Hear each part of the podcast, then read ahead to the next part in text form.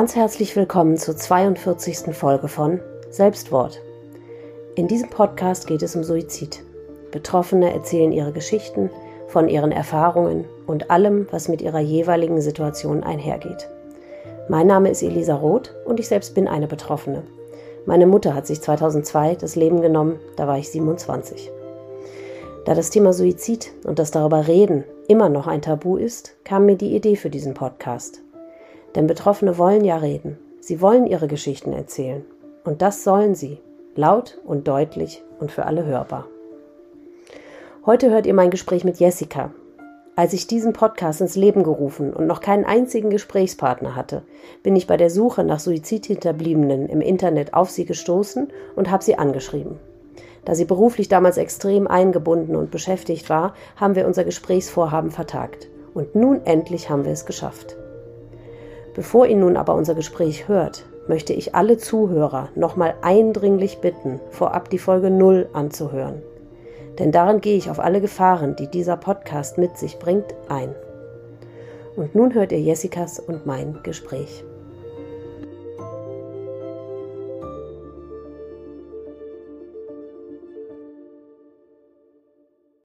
So, heute begrüße ich die Jessica. Guten Morgen, liebe Jessica. Ich freue mich total, dass es geklappt hat und ich begrüße dich ganz, ganz herzlich. Guten Morgen, ich freue mich auch. Vielen Dank für deine Einladung. Ja, gerne. Ich freue mich, dass du da bist. Ähm, bei dir, Jessica, geht es um deine Mama.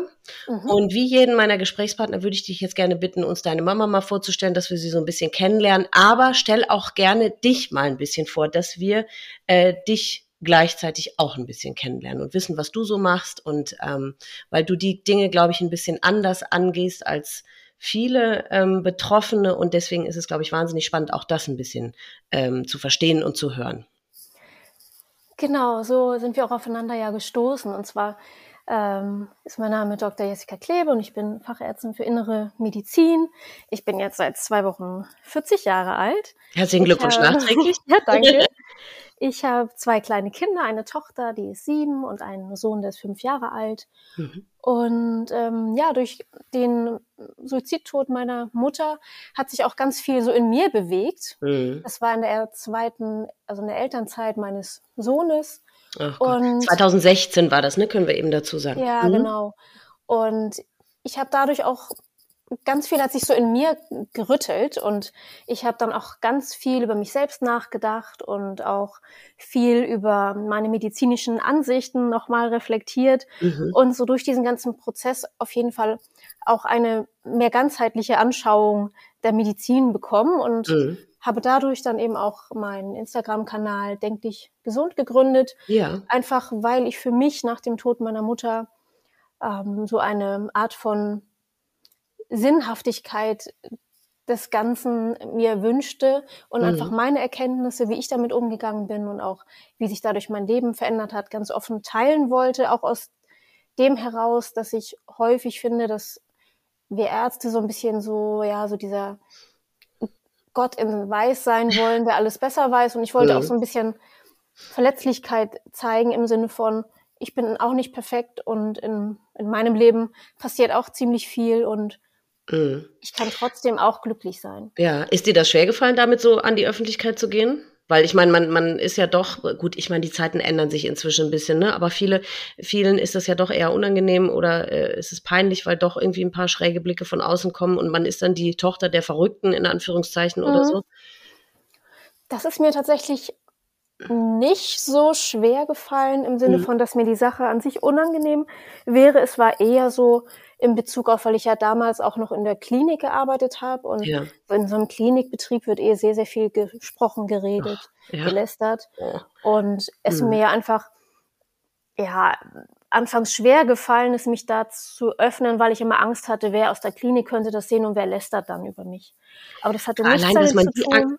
Dass man die Angst doch schon hat, ne? Also mhm. ich meine, warum sollte jemand über einen lästern, wo sich die Mutter das Leben genommen hat? Also allein die Angst ist doch schon eine Katastrophe, dass man die überhaupt haben muss. Ja. Mhm. also, ja. Aber ich weiß ja, wie das in so einem Klinikbetrieb ja, läuft ja, und habe das hier vielfach eben auch mitbekommen. Und da habe ich einfach immer Sorge gehabt, was ist, wenn jemand meinen Instagram-Kanal findet und dann irgendwie einfach darüber redet, weil ich eben ja auch so ein bisschen die reine schulmedizinische Bahn, die wir da so durchlaufen, auch ein bisschen in Frage gestellt habe, Mhm. häufiger mal. Und ja, das konnte ich, das hat ein bisschen gebraucht, bis ich das so nach und nach auch immer mehr ablegen konnte, weil ich mich Mhm. auch ein Stück weit dann immer mehr aus der Komfortzone rausgetraut habe. Ja, ja, klar. Ich meine, es Ja. ist ja auch, das ist ja bei meinem Fall genauso. Man hat ja auch vorher noch nie sein Gesicht ständig in irgend in seine blöde Handykamera gehalten und irgendwelche schlauen Sachen in Anführungszeichen gesagt. Da muss man ja Genau. auch erstmal so über seinen Schatten springen. Ne? Aber ich Ja, meine, wenn man das total. nicht mag, dann kann man ja auch nicht zur Aufklärung beitragen. Also Mhm. das äh, finde ich toll, dass du das, äh, dass diese, du diese Ent- Entwicklung da ähm, gemacht hast und dass du da über deinen Schatten auch gesprungen bist und dass du das jetzt alles machst. Also ich finde das ganz toll. Ja, ich würde sagen, dass einfach so der Drang aus dem sinnlosen Tod meiner Ja. Mutter etwas Sinnhaftes zu machen einfach Genau. größer war als die Angst. Ja, genau. So würde ich sagen. Mhm. Ja, toll. Und das finde ich auch eine ganz wichtige Botschaft, ehrlich gesagt, dass, weil es ist, also nach meiner Erfahrung nach in meinem Leben, also vielleicht dauert es eine Weile, bis man das erkennt, aber aus jedem noch so Schlimmen gibt es irgendetwas Gutes, was dann daraus entsteht oder was man daraus machen kann zumindest, ne? Und das sieht man in Absolut. beider Fällen ja eben wie, auch wieder ganz deutlich, ne? Ja, genau. Dass wenigstens das äh, daraus entstanden ist aus dieser absoluten lebensverändernden Katastrophe. Ne? Genau, aber jetzt Genau. sind wir so ein bisschen abgeschweift, entschuldige mich. genau. Ja, genau. Mach ruhig mit, mit dir weiter oder dann eben mit, äh, dass du uns deine Mutter so ein bisschen vorstellst. Genau, und ähm, meine Mutter hieß Heike und sie war zu ihrem Todeszeitpunkt 59 Jahre alt. Mhm. Sie war äh, bis zuletzt Fußpflegerin und hat dort auch in einer Apotheke gearbeitet. Sie ähm, hat das auch super gerne gemacht und ich weiß auch, dass die Kunden immer sehr, sehr, sehr zufrieden mit ihr waren. Schön. Und ähm, sie war auch ein sehr, sehr, sehr herzlicher Mensch. Ja. Ja, mit- über den man auch sehr, sehr, sehr viel lachen konnte. In den letzten Jahren eben nicht mehr. Mhm. Aber das war ja auch, sage ich mal, nicht mehr wirklich sie, sondern letztlich Ja. auch die Erkrankung Mhm. und auch ihre Persönlichkeitsstörung, die auch mit eingespielt hat. Mhm. Aber sie als Mensch, der eigentlich in ihr drinne steckte, der war eigentlich sehr, sehr lustig und Und so war sie auch, während du aufgewachsen bist. Also du hast sie als herzliche und lustige Person, als Mutter kennengelernt. ja, das Mhm. auf jeden Fall. Ähm, Wie war überhaupt Wenn- eure Familiensituation? Hast du noch Geschwister oder? ja, ich habe noch eine eineige Zwillingsschwester Oh, ja. und ähm, noch eine kleinere Schwester, die ist zwei Mhm. Jahre jünger. Mhm. Und genau, und wir haben mit unserem Stiefvater zusammengelebt. Mhm. Die waren auch zwischenzeitlich mal getrennt und sind dann wieder zusammengekommen. Mhm. Und insbesondere die Jahre vor ihrem Tod, da war das vor allem so, dass das auch ein, ja, ein, ein großer Faktor, Unglücksfaktor so in ihrem Leben war, dass sie von, weil die sich dann dort getrennt hatten, so Mhm. Anfang meines Studiums, ähm, sie davon so nicht loslassen konnte und da immer Ja. weiter so in der Vergangenheit gelebt hat. Ja, hat er sie verlassen, mehr oder weniger. Nein, sie auch ihn, Aha. aber als es dann so war und er das auch angenommen hatte und eine andere Partnerin dann hatte, Ach. da konnte sie dann doch nicht so richtig da Ja. loslassen. Mhm. Genau. Mhm. Und hatte sie äh, vorher im, äh, im, in ihrem Leben schon mal irgendwie mit der Erkrankung zu tun oder fing Ja, das das- dann da erst an? Nee, das war tatsächlich auch in unserer Kindheit schon so, Ach, mhm. dass sie immer mal wieder so Phasen hatte. Ich würde sagen, sie hatte einfach eine chronische Depression, aber Mhm. eben auch mit Anteilen von Persönlichkeitsstörungen. Wie hat sich sie- das bemerkbar gemacht? Das ist mir tatsächlich auch, bevor ich da nicht selber so drin war, Nee. weil ich eben auch Ärztin bin, ist mir das gar nicht so bewusst gewesen. Aber sie hat immer eine so eine hohe innere Anspannung Mhm. einfach gehabt und ist relativ schnell und, und das war auch etwas, was ich so für mich mitgenommen habe, auch so für meine eigenen Kinder. Und was mich immer sehr gestört hat, dass sie relativ schnell so aus der Haut gefahren ist und auch sich schnell mal so dann im Ton vergriffen hat. Aha. Aber einfach aus ihrer inneren Anspannung Ja. heraus auch, ne?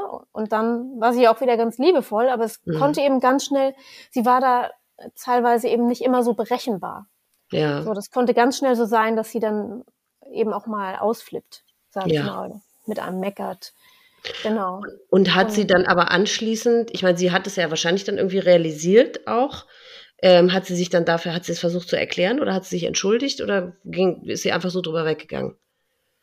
Ich glaube, das war mal so und mal Mhm. so. Das kann ich auch Okay. gar nicht mehr so ganz genau erinnern. Mhm. Das ist ja auch schon sehr lange her. Ja, ich weiß ja. aber eben auch, als wir so, so ungefähr so acht, neun Jahre alt waren, da war sie auch schon mal für ein paar Wochen in einer Klinik gewesen. Da hatte sie auch Suizidgedanken gehabt. was ich ja zu dem Zeitpunkt nicht wusste. Ja. Das ist ja gar nicht so mit uns kommuniziert worden, was ich eben jetzt so als Mensch noch erinnere. Ja. Ich weiß, dass, dass das für mich irgendwie so eine unklare Situation war. So Mama war da irgendwie in dieser Klinik. Ich erinnere eben so kleine Details einfach, wie dass wir dort zu Besuch waren und sie hatte dort Weintrauben stehen, eher so, so solche Sachen und dass ich mir eben nicht so ganz sicher war, was macht sie da eigentlich? Also warum ist sie so da und was Hat man ist euch denn gar nichts eigentlich gesagt?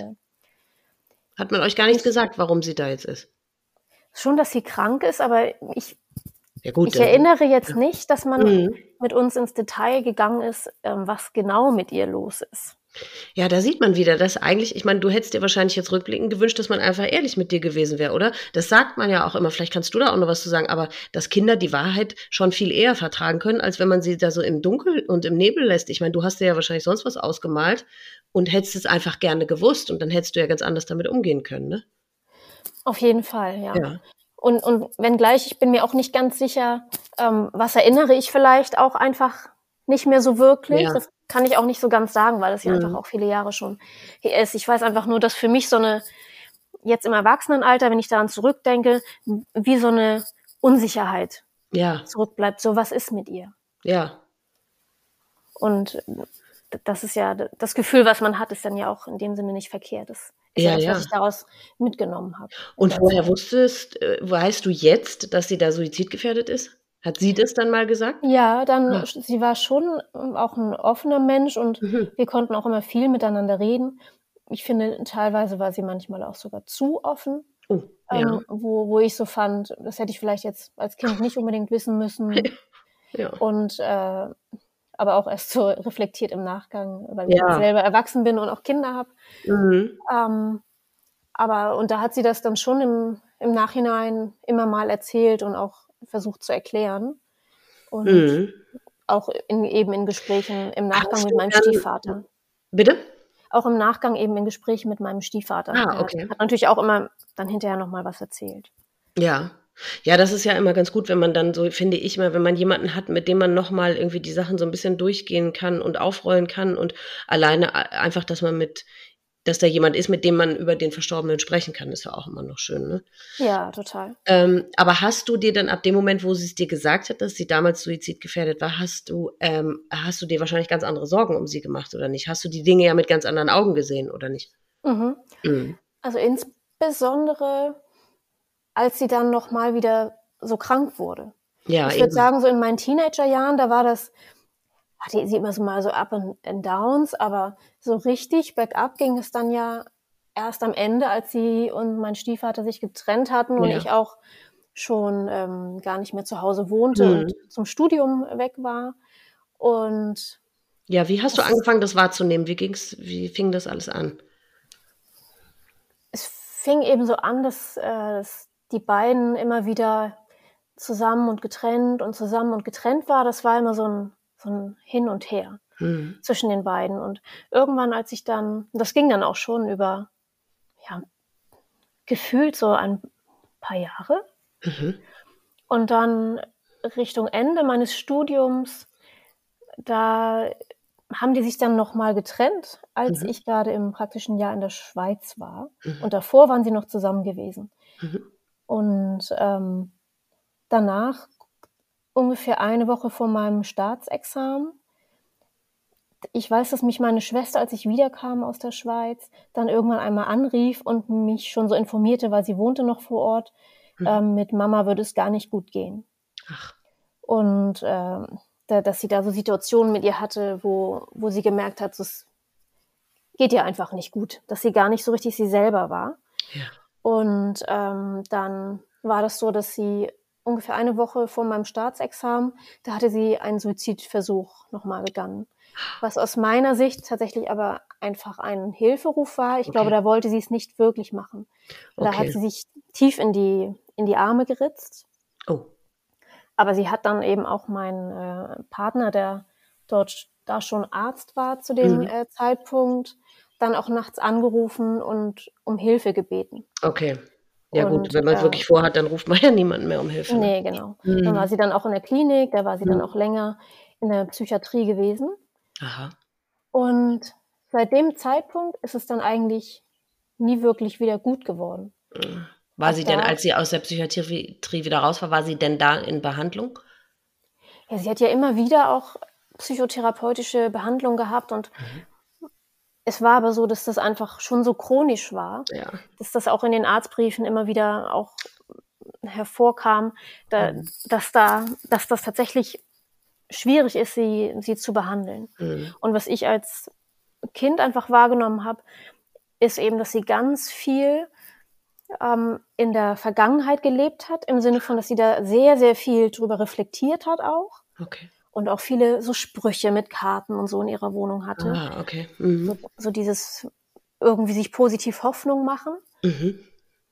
Aber sie ist über diesen Punkt, ja, da war etwas, meine Vergangenheit war schwierig, nicht hinausgekommen, dann zu sagen, aber jetzt heute, im Hier und Jetzt habe hab ich die Verantwortung für mein Leben und ja. ich schaue jetzt auch nach vorne, sondern es war dann eher so, diese Vergangenheitsbewältigung war eher immer so in Richtung, auch einen Grund zu haben, jemanden vielleicht auch der Schuld ist, warum mhm. es ihr so geht, wie es ihr geht. Ja. Aber über diesen Schritt hinaus gehen konnte sie halt dann irgendwie nicht.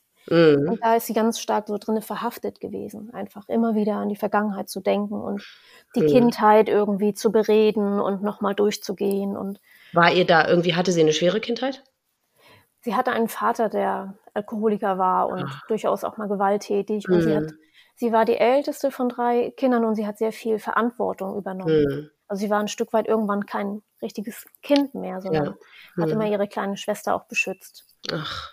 Und das war sicherlich so mit eins der, ja. der Punkte, die für sie so auch der Knackpunkt im, im Leben mhm. waren. Mhm. mhm. Ja, genau. Ja, ich meine, das geht natürlich immer mit dieser Erkrankung einher, dass die dann einfach eben, wie du sagst, über diesen, über diese Schwelle nicht es schaffen, drüber zu treten und das Ganze irgendwie umzudrehen oder sich wirklich, ähm, ja, was zu verändern, weil eben da, denen fehlt ja die Energie und eben diese Sicht auf die äh, positiven Dinge fehlt denen ja einfach durch die Erkrankung. Ne? Da beißt sich ja. die Katze so in den Schwanz, das ist wirklich einfach mhm. so schwierig, ne? Ja, mhm. genau. Mhm. Und dadurch, dass es eben auch die Persönlichkeitsstörung Störung mit zusätzlich war. Das ist, glaube ich, auch rein therapeutisch sagt man ja immer relativ schwierig. Man kann Verbesserungen erzielen, aber mhm. es ist nicht ganz so leicht, weil es eben doch auch so chronisch in einem sitzt. Mhm. Hat sie Medikamente mhm. genommen? Das hat sie am Ende, meine ich, nicht. Mhm. Hat sie, glaube ich, nicht. Sie hat immer mal wieder welche genommen, aber das war auch nicht so richtig was, was sie gerne wollte.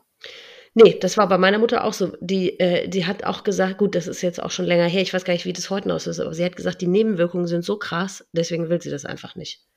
Ja. Ich weiß gar nicht, ob sich da heute in den Medikamenten irgendwas geändert hat. Ich weiß auch nicht genau, was sie, was für Nebenwirkungen das waren, aber das sagen ja viele, dass du, du nimmst diese Medikamente und dann bist du die ganze Zeit, da kommst du gar nicht mehr hoch und dann bist du wie in so einem Nebel und so, also hast du im Prinzip auch nichts gewonnen, ne? Also, ja. ja. ja, genau. Mhm. mhm. Ja, das das ging ihr, glaube ich, auch so. Ja. Und ich meine, man weiß ja heute auch, dass ein großer Teil der Wirkung von Antidepressiva auch tatsächlich Placebo-Effekt mit sind. Ja. Aha. Und ja. Äh, ja. Mhm. Aber sicherlich bei schweren Depressionen ist das sicherlich auch sinnvoll. Ne? Bei leichten bis mittelgradigen ja. sagt man ja heutzutage auch, ne? dass man ja. auch gerne sowas wie Johanniskraut und so erstmal probieren darf. Ja, ja. Eben weil man sich auch dessen bewusst ist, ne, dass dieses Nebenwirkungsprofil da ist und ja. eben auch vielfach einfach der Placebo-Effekt wirkt. Ja. Ja, ich meine, was letztendlich wirkt, ist ja auch wirklich total egal. Hauptsache, es hilft überhaupt. Ne? Aber ich glaube, jemanden dann tatsächlich richtig einzustellen, das ist auch gar nicht so einfach. Ne? Oder das richtige Medikament zu finden. Da scheint es ja auch ziemlich viele verschiedene zu geben und nicht jedes Medikament ist für jeden Patienten geeignet. Ne? Ja, genau. Und da mhm. dann auch den Absprung zu schaffen, ne? dann das auch zu merken und zu sagen, okay, ja. dann müssen wir jetzt irgendwie bei dir auch was anderes finden.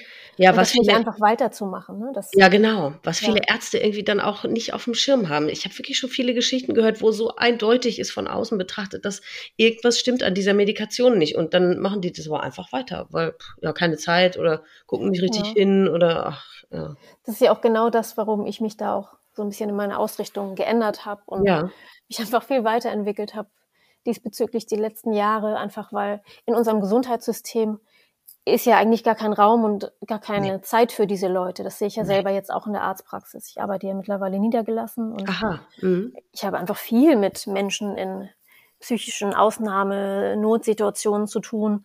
und das ist tatsächlich auch im Anbetracht dessen, dass ich das ja selber erlebt habe in der Familie, für mich auch manchmal ein Schmerzpunkt, mhm. dass ich dann weiß, oh, ich würde jetzt gerne mit dir hier eine Stunde sitzen und ich habe ja. ja. auch ganz viele Ressourcen theoretisch, um dir zu helfen, weil ich mich ja, ja selber auch noch mal so viel damit beschäftigt habe und auch eine Coaching-Ausbildung gemacht habe, mehrere Coaching-Ausbildungen und ja. so weiter. Aber ich kann das, äh, ich kann das im Rahmen einer Sprechstunde gar nicht abbilden, weil dann sitzen da schon zehn andere und unser Gesundheitssystem ist einfach nicht dafür ausgerichtet, nee. dass du als Arzt mit jemandem eine Stunde reden darfst, weil ja, dann, dann wird deine Praxis einfach nicht gut laufen. Und ja, ja. das fehlt den Leuten einfach, ne? Weil die, ja. die kriegen ja auch keine Therapieplätze. Das dauert ja immer super lange und dementsprechend fühlen die sich auch manchmal ganz schön alleine gelassen. Ja, das kann ich gut verstehen. Aber wo müsste man denn überhaupt ansetzen, dass sich diese Situation mal verändert? Einfach viel mehr Personal oder woran hapert es denn? Ja, und sicherlich auch in einer, da bin ich natürlich jetzt nicht hundertprozentig drin, aber es gibt ja auch wie bei den Ärzten auch nur begrenzt so, so die sogenannten Sitze, mm. den man ja bekommen muss und überhaupt als äh, Kassenpsychotherapeut mm. zu ja. arbeiten. Ne? Ja, und, ja. Mhm. Ähm, weil es kann sich ja auch nicht jeder leisten, sich jemanden privat zu suchen. Man kann ja auch ja, zum Heilpraktiker eben. für Psychotherapie gehen, aber das wird eben nicht von den Kassen vielfach ja, übernommen eben. und mhm das kann sich halt nicht jeder leisten, sich das alles dann privat nee, nee. zu organisieren. Und mhm. Ich glaube, da ist einfach der Bedarf ist viel höher als ja. das, was man an, an Sitzen hat. Mhm. Ja, also es ist wirklich so von der Pike auf, ist, ist alles irgendwie verwurschtelt und es stimmt halt alles irgendwie nicht, ne? Ist überhaupt nicht dem Bedarf angemessen. Und meine Prognose wäre jetzt durch, durch diese, durch diesen Corona-Irrsinn, äh, ist ja, hat sich das ja nochmal wahnsinnig verschlechtert, würde ich denken. Es sind ja so viel mehr ähm, Suizide und auch Erkrankte jetzt daraus hervorgegangen, einfach, ne? Pff. Ja, die Leute sind einfach vielfach so, wie ich es auch in der Praxis erlebe, auch sehr erschöpft von dieser ja. Zeit. Ja. Und dann kommen ja immer noch mehr ja, Hindernisse und Schwierigkeiten ja. im Außen, ne? Irgendwie die ja. ganze Klimakrise und dann noch Krieg und so weiter. Und ja. ich glaube, für viele Leute fühlt sich das ein Stück weit so an, wie es mag irgendwie gerade nicht so richtig enden. Und ja. das mhm. zieht auf jeden Fall viele ähm, Menschen runter, ne? Und auch mhm. die Arbeitsbelastung gerade. Einfach weil viele Leute immer krank sind und so weiter, dass, dass einfach ganz viele Leute das höre ich immer wieder auf der Arbeit, so ein Stück weit an ihre Grenzen kommen, weil sie ja. immer unterbesetzt arbeiten müssen. Und da habe ich auch mhm. ganz viele Krankmeldungen und immer wieder auch verzweifelte mhm. Gespräche. Ja, das glaube ich. Mhm. Ach Mensch, hier sind wir schon wieder abgeschweift. ähm, kommen wir mal zurück zu deiner Mutter. Genau, wie ging das dann, also als es anfing, so nach oder mit der Trennung, dass es ihr nicht gut ging? Wie habt ihr das wahrgenommen oder wie äh, verlief das dann weiter? Sie ist dann ja von diesem ersten Aufenthalt dann nach Hause gekommen und dann war das eigentlich immer so, dass, dass es mal so und mal so ging, aber sie prinzipiell auf einem niedrigen Niveau immer depressiv war über die Zeit. Also ich würde sagen, mhm. da ist sie, also für mich gefühlt habe ich eigentlich meine Mutter an zu dem Zeitpunkt verloren. Ja. Also zu dem Zeitpunkt, als sie sich dort äh, vor meinem Examen die Arme aufgeritzt hat, ab da war sie eigentlich für mich weg. Ja. Weil da ist sie nie wieder auch dieser lustige Mensch gewesen, der auch für mich ja. eine Stütze war, mit dem ich auch viel über alles reden konnte, sondern ab da war sie tatsächlich auch für mich gefühlt immer wie eine Belastung. Ja. Einfach weil so wie dieses gefühlte Schwert so über einem war, wie ähm, wann macht sie es wirklich? Ja, hast du so, äh, war das die ganze Zeit so präsent? Ja, das war für mich präsent und ich okay. war mir auch ich habe immer gesagt, ich weiß, sie macht das irgendwann. Ach. Das war, also da war hm. ich mir schon ziemlich sicher. Mhm. Das war einfach ein Gefühl, was ich hatte. Ja. Hast du mit ihr darüber gesprochen, dass du diese Angst hast? Ja, klar, wir haben sie auch immer mal wieder gefragt. Ja. Und dann hat sie natürlich, hat sie natürlich gesagt, nee, ich mach das nicht. Ne? Ah. Man möchte seine, na klar, man möchte ja seine Kinder auch nicht äh, beunruhigen. Mhm. Aber irgendwann ist natürlich dann trotzdem dieser Moment gekommen. Und es waren ja letztlich, es waren halt viele, viele Jahre dann. Ne? Das waren ja. mehrere, ich weiß gar nicht, wie viele Jahre waren das? Sechs, sieben Jahre von, von dem Zeitpunkt, bis sie es dann wirklich gemacht hat. Mhm. Das waren einfach viele Jahre, die wir immer wie in Sorge waren über sie. Ja. ja. Weil sie in der Zeit ja, also auch Treffen mit ihr waren halt nie irgendwie mit Leichtigkeit verbunden, sondern nee. sie hat auch ihre Mimik und Gestik, einfach ja. der Blick, mit denen sie einen angeschaut hat, das war irgendwie so wie, wie tot. Ja. Wie gar nicht mehr so richtig Leben in ihr Mhm. als Person. Und, und es war immer sehr bedrückend, Ja. mit ihr zusammen zu sein. Ich weiß noch, dass ich zum Beispiel gerade, jetzt haben wir auch wieder Weihnachten. Mhm. Weihnachten war für mich in der Zeit immer eine sehr schwere Zeit. Mhm. Weil für mich dann immer, ja, so, das war so ein Moment, sie hatte dann immer frei von, von ihrer Arbeit. Mhm. Und das war bei ihr auch ähm, sehr stark ausgeprägt, dass das dann eher für sie ein Problem war, wenn sie frei hatte, wenn sie Urlaub hatte. Nichts zu tun hatte. Mhm. Ähm, ja, und dann alleine war, Aha. Mhm. dass das dann für sie wie so freier Fall nach unten war. Mhm. Und dann war das eben auch zu Weihnachten häufig so, auch wenn wir bei mir dann gefeiert haben. Dann Ja. wollte sie dann bei mir schlafen. Und das war für mich als Kind, weil ich war da ja auch noch nicht so alt, Aha. immer ganz schwer irgendwie auszuhalten, weil ich wollte eigentlich gar nicht und ich war auch gar nicht bereit, innerlich jetzt schon für sie irgendwie die Verantwortung zu Nee. nehmen und das Gefühl zu haben, ich muss mich jetzt um sie kümmern und ich muss mich jetzt um Ja. sie sorgen und sie muss jetzt bei mir schlafen, damit ich ihr das Gefühl gebe, nicht alleine zu sein. Ja. Das war für mich damals wirklich wie, wie so ein Stein, den ich immer hinter mir hergezogen Ja, habe. das glaube ich. So sollten die Rollenverteilungen ja auch wirklich nicht sein, ne?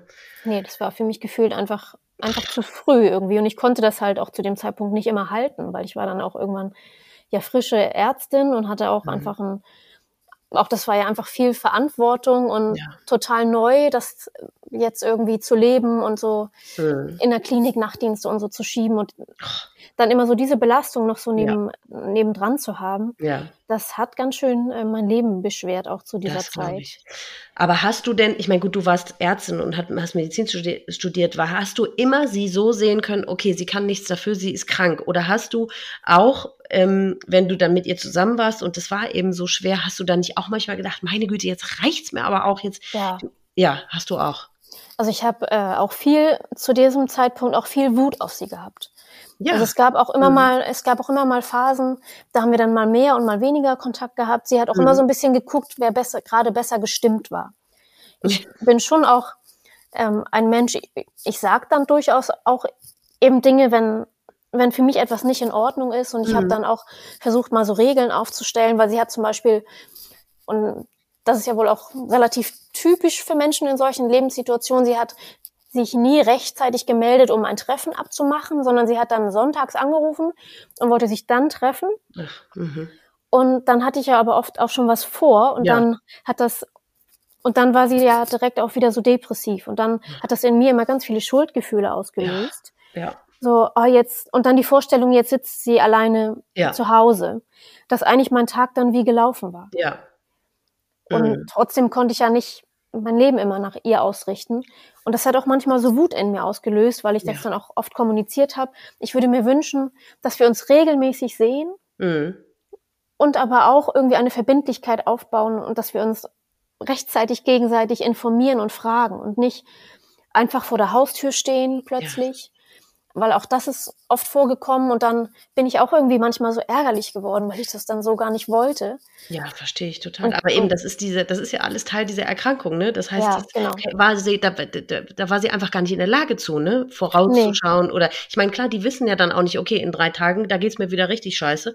Und äh, deswegen lass uns dann das und das planen. Das, äh, Genau. Aber eben, da siehst, da sieht man mal wieder, äh, mit was für wahnsinnig vielen schwierigen Situationen und auch Gefühlen wir, wir Angehörigen zu, zu konfrontiert werden, ne? Weil man, man ist ja auch ganz ungewollt in dieser, in diesem Scheiß äh, Wasser musst du plötzlich irgendwie zu schwimmen wissen. Und man wollte da ja gar nicht hin. Ne? Also deswegen, Genau. es tut mir immer so leid, wenn Angehörige sich wirklich schämen, ähm, dass ihr äh, Familienmitglied sich das Leben genommen hat. Weil ich meine, keine, keine von uns hat ja darum gebeten. Also wir wollten ja nicht Nein. mit in diesem Boot sitzen, sondern wir wurden einfach da mit reingeschmissen, ohne dass wir gefragt worden sind. Ne? Ja, Also deswegen, es ist so furchtbar. Ja, eben, man ist genervt, man ist total belastet, man hat, ist voller Mitleid, weil man möchte natürlich, äh, dass es demjenigen besser geht und das, äh, ja, es ist so viel, womit man beschäftigt ist. Dann hat man das Ja, und man, und man, genau, man wollte ja aber auch irgendwie gerne sein eigenes Leben genießen können. Klar. Und zu dem Zeitpunkt hatte ich einfach selber gar nicht die Ressourcen. Mhm. Und an diesem Punkt wäre ich vielleicht auch nicht gekommen, wenn das mit ihr nicht passiert wäre. Dann Mhm. weiß ich nicht, wie es mir heute gehen würde tatsächlich. Ja. Ähm, dann auch irgendwie bei sich selber zu gucken, aber was Ja. kann ich jetzt tragen? Ne? Man versucht dann Ja. immer, was braucht der andere, aber Ja. auch zu gucken, aber was kann ich denn als Mensch jetzt überhaupt tragen und was vielleicht auch nicht, weil ich ja auch nur ein Mensch bin. Ja, ich meine, ist es nicht wirklich so, das kann man doch tatsächlich so sagen, dass man als Angehöriger, auch wenn du noch so viel Medizin studiert hast und noch so viel Wissen hast, du kannst demjenigen nicht helfen. Oder doch, würdest du Über- sagen, doch? Nein. Nee. Also ich finde auch das ist ja so eine Sache, nur weil ich Ärztin bin. Ja, Ähm, ich, ich bin trotzdem einfach in dem Moment auch einfach nur Tochter. ja, genau. Und Aber manchmal deswegen- hilft Mhm. mir vielleicht mein, hilft mir das sicherlich, Mhm. auch irgendwie die Hintergrundinformationen zu haben Mhm. oder so, na klar, aber rein emotional ist es überhaupt gar kein Unterschied. Mhm. Und es hat mich total oft überfordert, Ja. einfach damit umzugehen, ähm, bei der eigenen Mutter, weil es ist einfach Ja. nicht das Gleiche, ob ich da jemanden mit Suizidversuch auf der Intensivstation betreue, was ich ja auch viel gemacht habe, Mhm. oder es meine eigene Mutter ist. Ja. Aber deswegen ver vergleiche ich das Ganze immer, auch wenn der ver Vergleich wahrscheinlich sehr hinkt, aber die, die ähm, Depressionserkrankung mit einer Krebserkrankung, weil äh, ich finde es immer wirklich unfair wenn, und, und äh, das bricht mir immer das Herz, wenn ich höre, dass Außenstehende sagen, ja gut, dann warst du halt nicht genug für deine Mutter da. Oder wenn sich das Mhm. eigene Kind das Leben nimmt, ja was, da warst du einfach eine schlechte Mutter oder so. Naja, ich meine, also wenn das eigene Kind Krebs hat oder wenn jetzt unsere Mütter Krebs haben, da wirft uns ja auch keiner vor, ja, dann hast du dich wohl nicht genug um sie gekümmert. Oder Mhm. dann warst du wohl eine schlechte Mutter. Deswegen Ja. mag ich diesen Vergleich mit Krebs sehr, weil ähm, auch wir können als Außenstehende einem Krebserkrankten nicht helfen. Wir können nichts machen, wir können nichts tun, was den wieder gesund macht. Genau, ja. Und tatsächlich, ähm, nachdem das mit ihr passiert ist, da kommen wir ja sicher gleich auch noch drauf, Mhm. da habe ich mir auch Hilfe geholt in so einer Ja. Organisation zusammen mit meiner Schwester. Und Mhm. das war auch etwas, was ich da zu dem Zeitpunkt auch sehr hilfreich und auch versöhnlich fand, dass er, der uns betreut hat, zu dem Zeitpunkt dann auch gesagt hat, du hättest auch 23 Stunden da sein können. Und diese 24. Stunde Ja. ist es dann aber gewesen. Und Ja. man kann ja nicht als Kind, als Tochter mit eigenem Leben, ich hatte ja zu dem Zeitpunkt dann auch Kleinkinder zu Ja. Hause, Ja, ja. komplett die Verantwortung übernehmen und dafür sorgen, dass der andere zu jedem Zeitpunkt versorgt ist. Nee. Und Weil- selbst wenn du die 24 Stunden auch noch bei ihr gewesen wärst, ja, vielleicht hättest du den Zeitpunkt nach hinten schieben können, aber verhindern können hättest du es nie. Nein, weil es ginge ja trotzdem nicht gut. Ja, also ich, ich hätte sie nicht glücklich machen können. Nee. Die Macht habe ich überhaupt gar nicht gehabt, weil Ganz sie konnte das ja, das ist ja auch das Tückische bei der Erkrankung, sie konnte das ja gar nicht mehr fühlen. Ja, Auch nicht die Freude mit den Enkelkindern und so weiter. ja. Das, Hat sie aber verstanden, was mit ihr los war? Hat sie irgendwie, gab es Momente, in denen sie verstanden hat, dass sie erkrankt ist? ja, ja, das, Ja, das okay. wusste Mhm. sie schon. Mhm. Auf jeden Ja. Fall sehr genau. Sie hat sich ja eher auch sehr, sehr viel damit beschäftigt. Ja. Aha. Fast Mhm. schon zu viel, fand ich.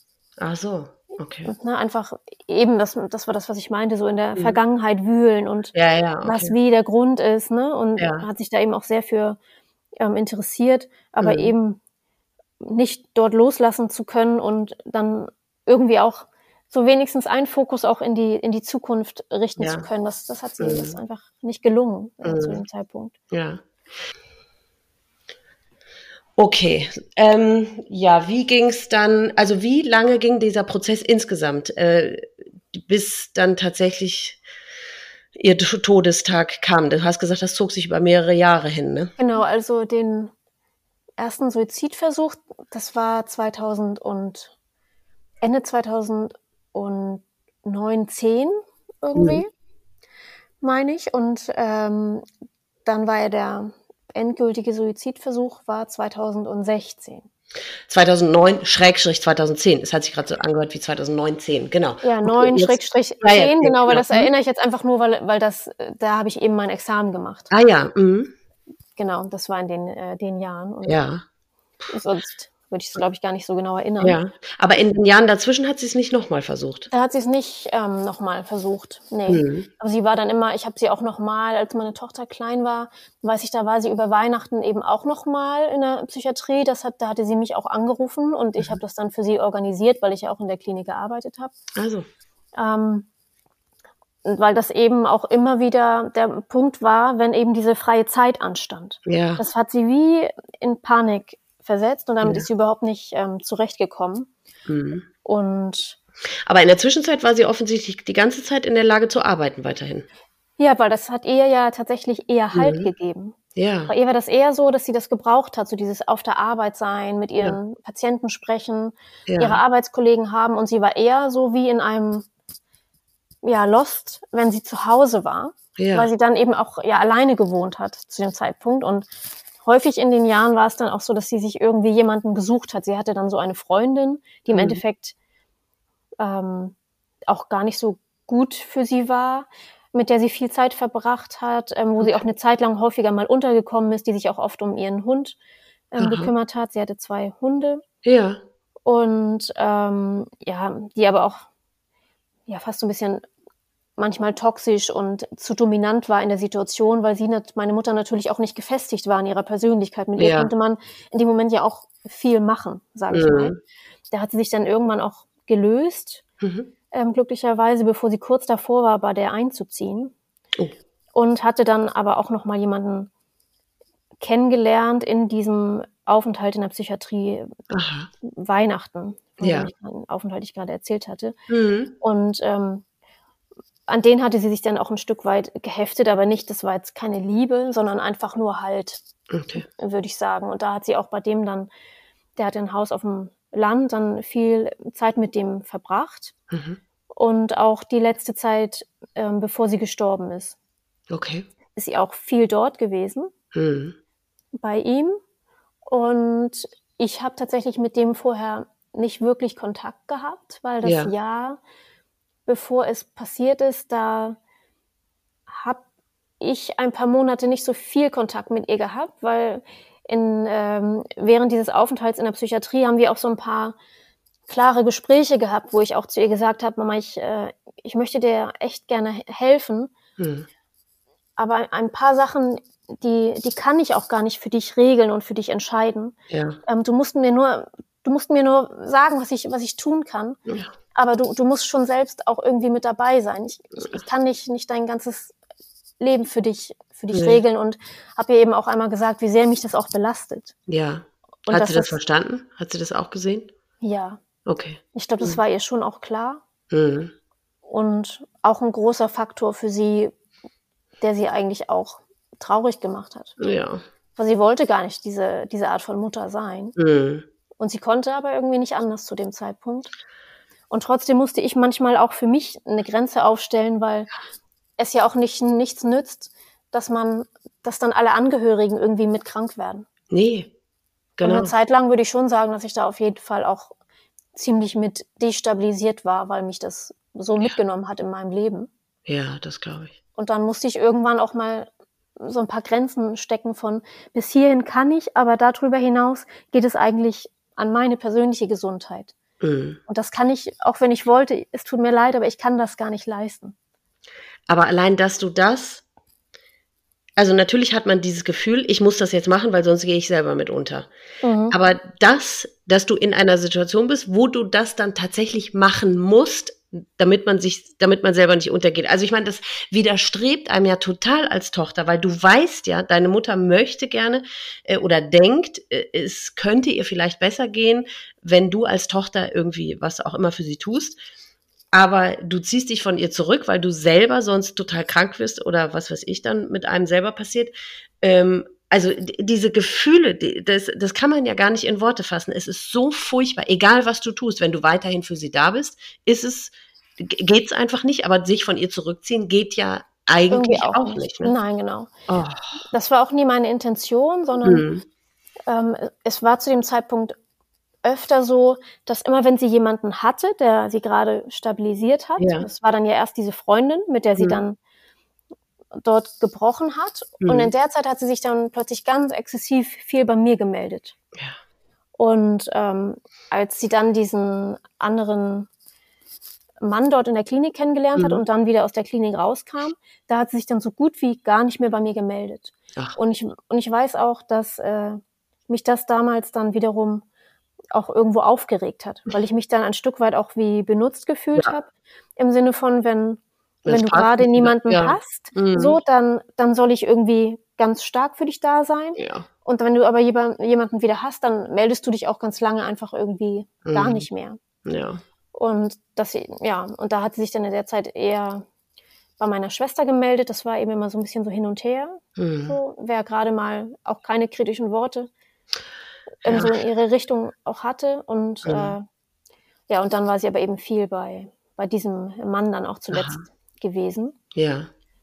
Bevor das passiert ist. Das war dann ja im, im Oktober 2016 und den ganzen Sommer hat sie eben auch viel Zeit bei ihm verbracht. Ja. Und da ging es ihr aber schon sehr schlecht oder war das da immer noch so ein Auf und Ab?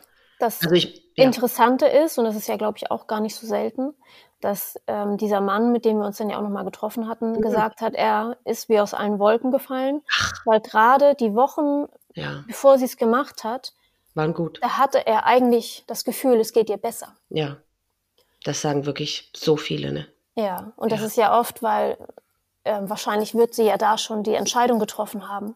Ich mache das. Mhm möglicherweise und dass sie das dann so wie entlastet hat. Ich habe ja. ja. diesen Ausweg, ja. dass sie eigentlich dann nach außen hin gefühlt wieder etwas lebendiger war. Ja. Also wahrscheinlich über die Erleichterung dieser Entscheidung. Ja. Das ist natürlich von mir jetzt nur gemutmaßt, aber ich weiß eben, dass das nicht selten so ist. Ja.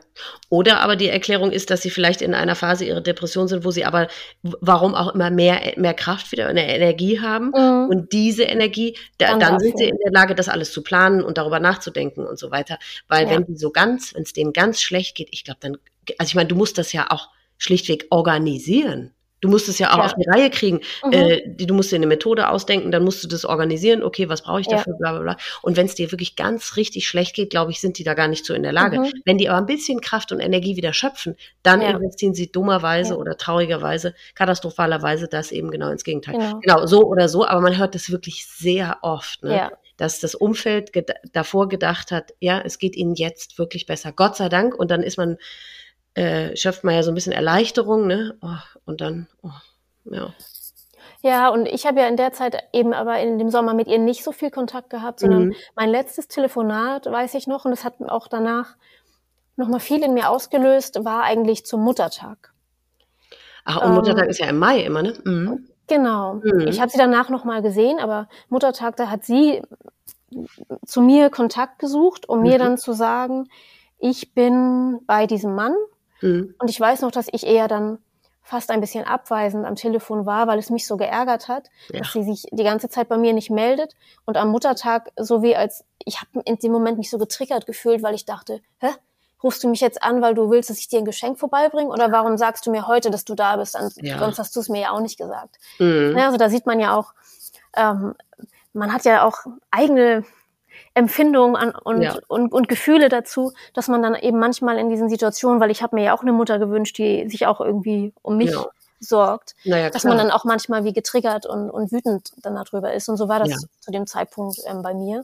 Mhm. Und dann war ich eben auch ja etwas abweisend am Telefon zu mhm. ihr. Und dann habe ich sie nur noch mal gesehen, bevor wir im September aufgebrochen sind äh, in unseren Mallorca-Urlaub, zusammen mhm. auch mit meiner Zwillingsschwester und mhm. mit, meinem, mit meinem Vater, mhm. der auch dort war mit Freunden. So. Und da hatte sie zusammen mit meiner Schwester auf mit auf meine Tochter aufgepasst, weil ich arbeiten musste und meine Tochter, ja. meine ich, krank war. Mhm. Da habe ich sie auch noch mal gesehen und wir haben auch ganz normal nett miteinander uns unterhalten. Und was hattest und, du da für einen Eindruck von ihr? Keinen besonderen. Okay. Einfach so, wie sie immer war. Okay. Zu dem Zeitpunkt. Einfach, ja, immer irgendwie nicht glücklich, niedergedrückt. Mm. Aber jetzt auch nicht mehr als sonst. So ja, war es einfach okay. ja schon die ganzen letzten Jahre gewesen. Ja, und so habe ich sie da halt auch wahrgenommen. Okay. Mhm. Und ich weiß aber noch, dass meine Schwester so ein Gefühl hatte, als wir, ähm, so hat sie immer danach gesagt, als wir in den Urlaub gefahren sind, hatte von irgendwie ist es nicht gut. Ach. Und sie hatte irgendwie so eine Sorge. Ja. Einfach so eine Intuition, so ein Gefühl. Mhm. Genau. Und telefoniert hast du in der Zwischenzeit mit ihr nicht wirklich? In der Zeit, in der wir dann, im, nee, im mhm. Urlaub waren nicht. Ich habe sie mhm. mit ihr im Mai gesprochen, dann habe ich sie dort gesehen und dann sind wir ja direkt in den Urlaub gefahren. Mhm. Und dann ähm, bin ich mit meinem Mann eine Woche vorher nach Hause geflogen, weil mhm. ich dann auch wieder arbeiten musste die Woche. Mhm. Oder ich hatte ein paar Tage, in denen ich dann gearbeitet habe. Mhm. Und da war meine Schwester noch auf Mallorca geblieben. Mhm. Und sie war dann auch, als passiert ist, auf Mallorca. Oh. Und ähm, genau. Und da ist es dann eben passiert in der Mhm. Zeit. Ja. Ja. Wie habt ihr davon erfahren? Ähm, das war- war das jetzt tatsächlich, das war auch wirklich ein, so ein krasses Erlebnis für mich, dass ähm, also meine Mutter hat sich ja vor den Zug geworfen Ach. und ich hatte Nachtdienst. Das war ein Freitagabend und Hm. ich hatte Nachtdienst und das, da war ich eh immer so ein bisschen in so einer leicht schwierigen Stimmung, wenn ich dann so abends im Dunkeln, das war ja irgendwie auch schon dunkel und kalt, Hm. dann so warten musste und aufbleiben musste, um zur Arbeit zu gehen. Und am, am liebsten wäre ich eigentlich ins Bett gegangen. Ja. Und ähm, so war das dann. Das war auch, glaube ich, nach der Elternzeit so mit mein erster Nachtdienst. Mhm. Und ähm, dann ist hier bei uns am Haus ziemlich nah ähm, ein Helikopter runtergegangen, kurz Oh. bevor ich zur Arbeit musste. Und ich weiß noch, dass mein Mann und ich am Fenster standen und noch und es so beobachtet haben und, und nur gesagt haben, ah, was das wohl ist und ah, vielleicht ein Herzinfarkt Ja. ne, weil ich ja auch dann los sollte. Und dann bin ich aber zum Dienst gegangen und wir hatten auch ziemlich viel zu tun bis mitten in die Nacht. Hm. Und dann bin ich irgendwann nachts um drei. Mein Mann war ähm, zu dem Zeitpunkt auch Oberarzt bei uns in der Klinik, deswegen Mhm. konnte ich dann immer bei ihm in seinem Büro auf seinem Sofa ein bisschen Mhm. schlafen nachts, wenn ich dann irgendwie Zeit gefunden habe Hm. und bin dann in sein Zimmer rein und habe dann das erste Mal auf mein Handy geguckt, weil wir auch vorher eine Reanimation hatten und ähm, ich dann gar nicht gucken konnte. Und dann hatte ich dort eine SMS von meinem Vater. Okay. Und er hatte geschrieben, irgendwie sowas wie, ich muss dringend mit dir reden. oh Gott. Irgendwie, irgendwie sowas. Und ich weiß noch, dass ich dann kurz ganz sauer wurde, weil ähm, mein Vater hatte zu dem Zeitpunkt auch häufiger mal Schwierigkeiten und Hm. hatte auch eine Krebserkrankung gehabt und so weiter, die mir viel Sorge bereitet hat. Hm. Ähm, und für mich, ich war dann manchmal auch so wie von den Sorgen um meine Eltern so voll bis oben Ja. hin, dass es auch so Wut in mir ausgelöst hat. Und dann Mhm. habe ich nur gedacht, oh, was ist denn jetzt schon wieder? Ja. Vor allem nachts um Und- drei. Gen Ja. ja. genau. Und Mhm. dann ne, ging schon kurz das Gedankenkarussell los. Er hat, er ist irgendwie wieder sterbenskrank. Mhm. Irgendwas. Ich wusste auf jeden Fall, irgendwie ist was nicht gut. Und Mhm. dann habe ich mich aber, habe ich diesen Gedanken wie kurz so weggeschoben, weil ich musste ja einmal kurz schlafen Ja.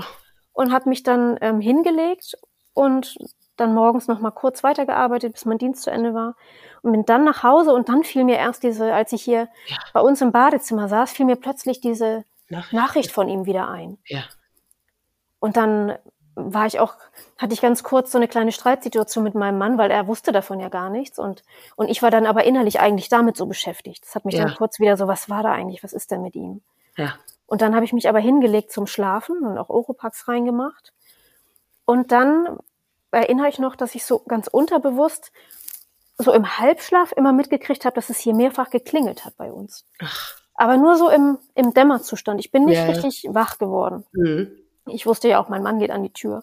Ja. Und dann bin ich aufgewacht und dann war auf meinem Handy ein, also richtig, richtig viele Anrufe in Abwesenheit mit unbekannten Nummern Ja. und dann aber auch ähm, von meiner Schwester ein Anruf und ich wusste ja, sie ist auf Mallorca. Ja.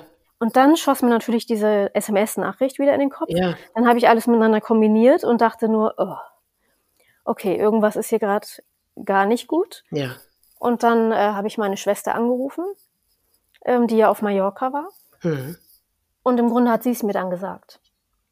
Warum hat denn keiner mal deinen Mann angerufen, dass der dich Ja, dann mal haben- geweckt hat oder so? Das haben die. Die Ach haben so. ihn angerufen. Mein Mann wusste schon davon. Der hatte schon mit der Kripo telefoniert und alles. Ach, Aber er hat halt gedacht, lass sie doch jetzt wenigstens noch Och, ausschlafen, oh, weil lebendig wird sie sowieso nicht mehr. Okay. Und dann lass sie doch wenigstens jetzt noch einmal schlafen in Ruhe. Oh, Das war so sein Gedanke gewesen. Och, Und er hatte dann vorgehabt, mich abzufangen. Das hat er aber ja gar nicht mehr geschafft, weil er, hatte, er wusste ja nicht, dass ich all diese Anrufe auf dem Handy habe, dass meine Ja. Schwester schon angerufen hat. Und dementsprechend ähm, dachte er ja, er merkt dann, wenn ich wach bin und dann wird er es mir schon erzählen. Er hatte schon die Kinder wegorganisiert, oder also mein, meine Tochter ja wegorganisiert. Und ähm, genau, mit meinem Sohn war, ähm, mein Sohn war da ja zum, zu dem Zeitpunkt noch nicht geboren. Ja. Und äh, dann rief ich sie ja eben an und sie erzählte es mir dann. Sie wurde von der Kripo angerufen. Oh Gott. Und äh, sie hatte dann zurückgerufen bei der Kripo. Mhm. Und der von der Kripo war nicht in der Lage, ihr das zu sagen. Der hat dann, der hat da wohl ganz stark rumgestammelt am Telefon, bis sie dann irgendwann zu demjenigen gesagt hat, hat meine Mutter sich umgebracht. Weil sie, sie wusste das dann, Ja. als sie die Kripo am Telefon hatte. Und dann sagte er, ja, Was Und ist war wohl- sichtlich was- mitgenommen davon. Ja. Und äh, ja, das war für sie natürlich auch eine ganz schreckliche Situation. ne? Dort Ja. auf Mallorca, auch mit ihrem, ne, sie hatte auch ein kleines Baby noch, unter ein Jahr alt. Und äh, dann äh, ja, musste sie so am nächsten Tag auch noch in den Flieger steigen und irgendwie den Tag dann überstehen. Ja. Und ich habe natürlich dann, ich weiß gar nicht, ich war so ein bisschen wie gelähmt. Ja. Also ich habe nicht so richtig geweint, das war eher wie so eine Leere. Also Mhm. ich konnte gar nicht richtig was sagen. Ich hab dann, äh, ich bin dann irgendwie nur so raus und, und äh, mein Mann hat natürlich dann mitgekriegt, ich bin wach. Mhm. Und äh, er kam dann gleich und hat sich entschuldigt und er wollte mich abfangen und Mhm. ähm, ja. Und da ging es eigentlich los. Also dann haben wir hier, kamen, kamen die Schwestern meiner Mutter, ähm, die Mhm. kamen alle hierher und ich bin dann hier runter, da stand schon ihre Tasche, die schon abgegeben wurde. Die, auf, auf die habe ich wirklich tagelang nur so wie gestarrt. Oh Gott, das heißt, sie hatte sie dabei oder ihre Handtasche oder was meinst Die du? ist von der Kripo, ja, die ist von der Kripo hier abgegeben worden. ja, die hatte sie eben, als sie da zur Bahn gefahren war, war hatte Ja, sie dabei. irgendwie, ich weiß nicht mehr, ob, die, ob sie die dann dort stehen hatte oder ob die Ja. in ihrem Auto war. Aha. Auf jeden Fall stand die dann, als ich herunterkam, schon Oh, im Wohnzimmer.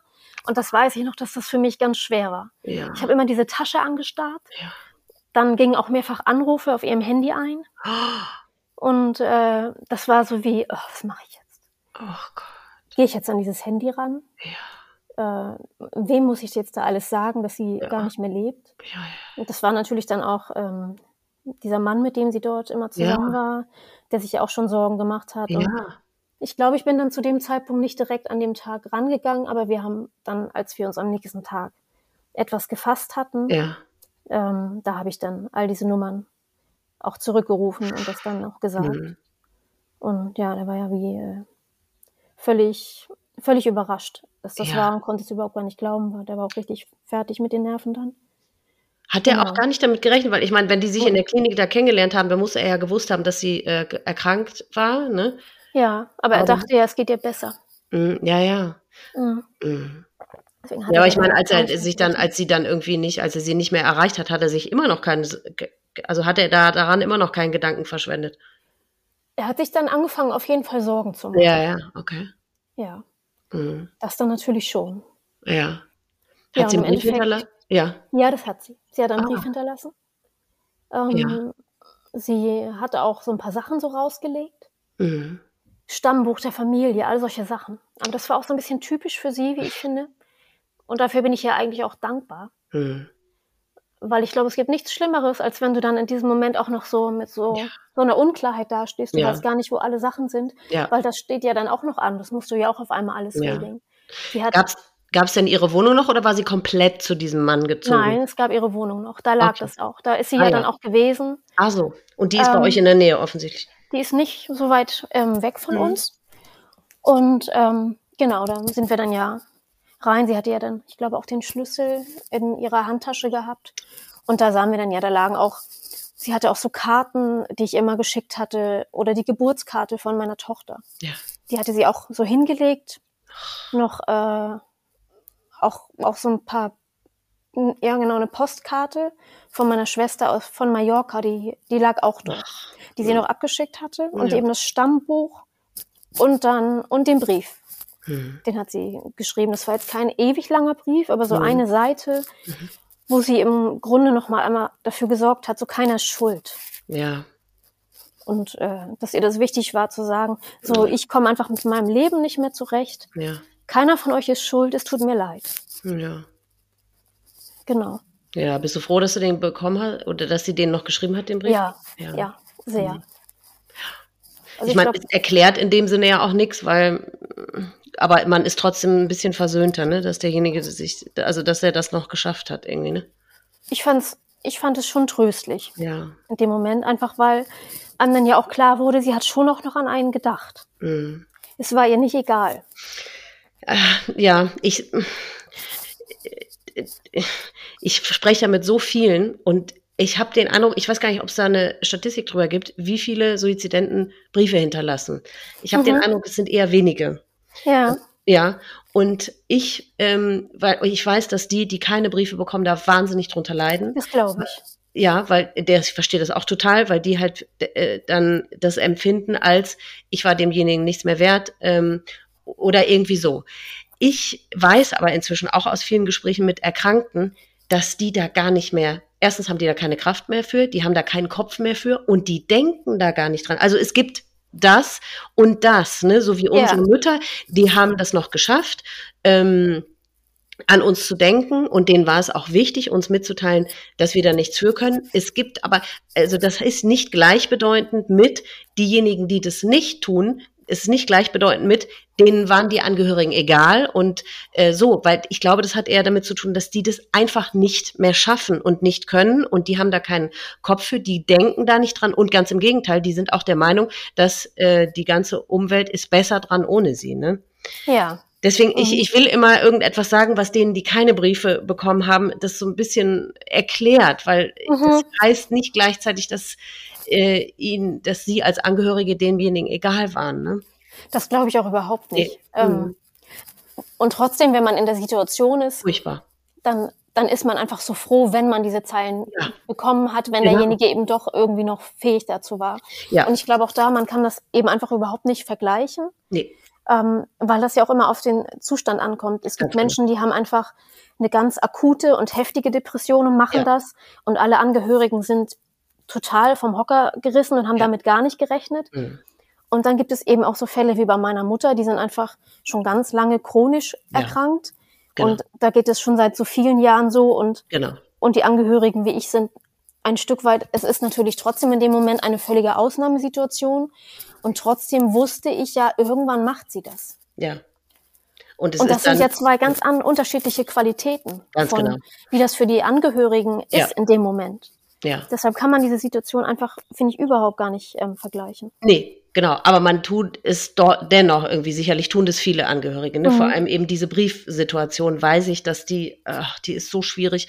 Und ähm, ja, da werden wir, die Briefe bekommen haben, sehr, sehr drum beneidet, was ich wirklich total ja, verstehe. Aber ich, ich möchte auch. eben immer irgendetwas sagen, was es denen dann besser, für sie besser macht, was man ja, aber nicht kann. Ja. Aber eben, es gibt ja auch so, ja eben, es gibt so viele verschiedene Mm, ähm, Symptome oder oder sagen wir mal Auswirkungen der Depression oder Arten der Depression. Ne? Es genau. ist ja eben, ja eben, also deswegen muss man das ganz deutlich so sagen, du kannst die eine Erkrankung oder die eine Situation niemals mit der anderen vergleichen, einfach. Ne?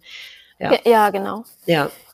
Und ja. ja, und bei ihr ist es auch auf jeden Fall so gewesen, dass ich glaube, dass, dass sie schon ziemlich lange wusste, wenn ich es mache, dann mache ich das so und dann mache ich es auch genau da. Ja? Das glaube ich einfach, weil bei uns ist ein bisschen die besondere Situation, dass ähm, ich schon mehrere Suizidtode erlebt habe mhm. in meinem Leben und zwar alle auf die gleiche Art und Weise. Jetzt im privaten oder ja im privaten Umfeld. Ach. Das ähm, als ich so ungefähr zwei 23 war, da hat sich die beste Freundin meiner kleinen Schwester vor den Zug geworfen. Mhm. Auch ähnliche Stelle wie es meine Mutter gemacht hat. Deshalb ähm, glaube ich einfach, dass das eben dadurch auch so sehr präsent für sie war und dass sie einfach, weil sie auch oft, wenn sie meine Tante besucht hat, genau über diesen Bahnsteig gefahren ist, mhm.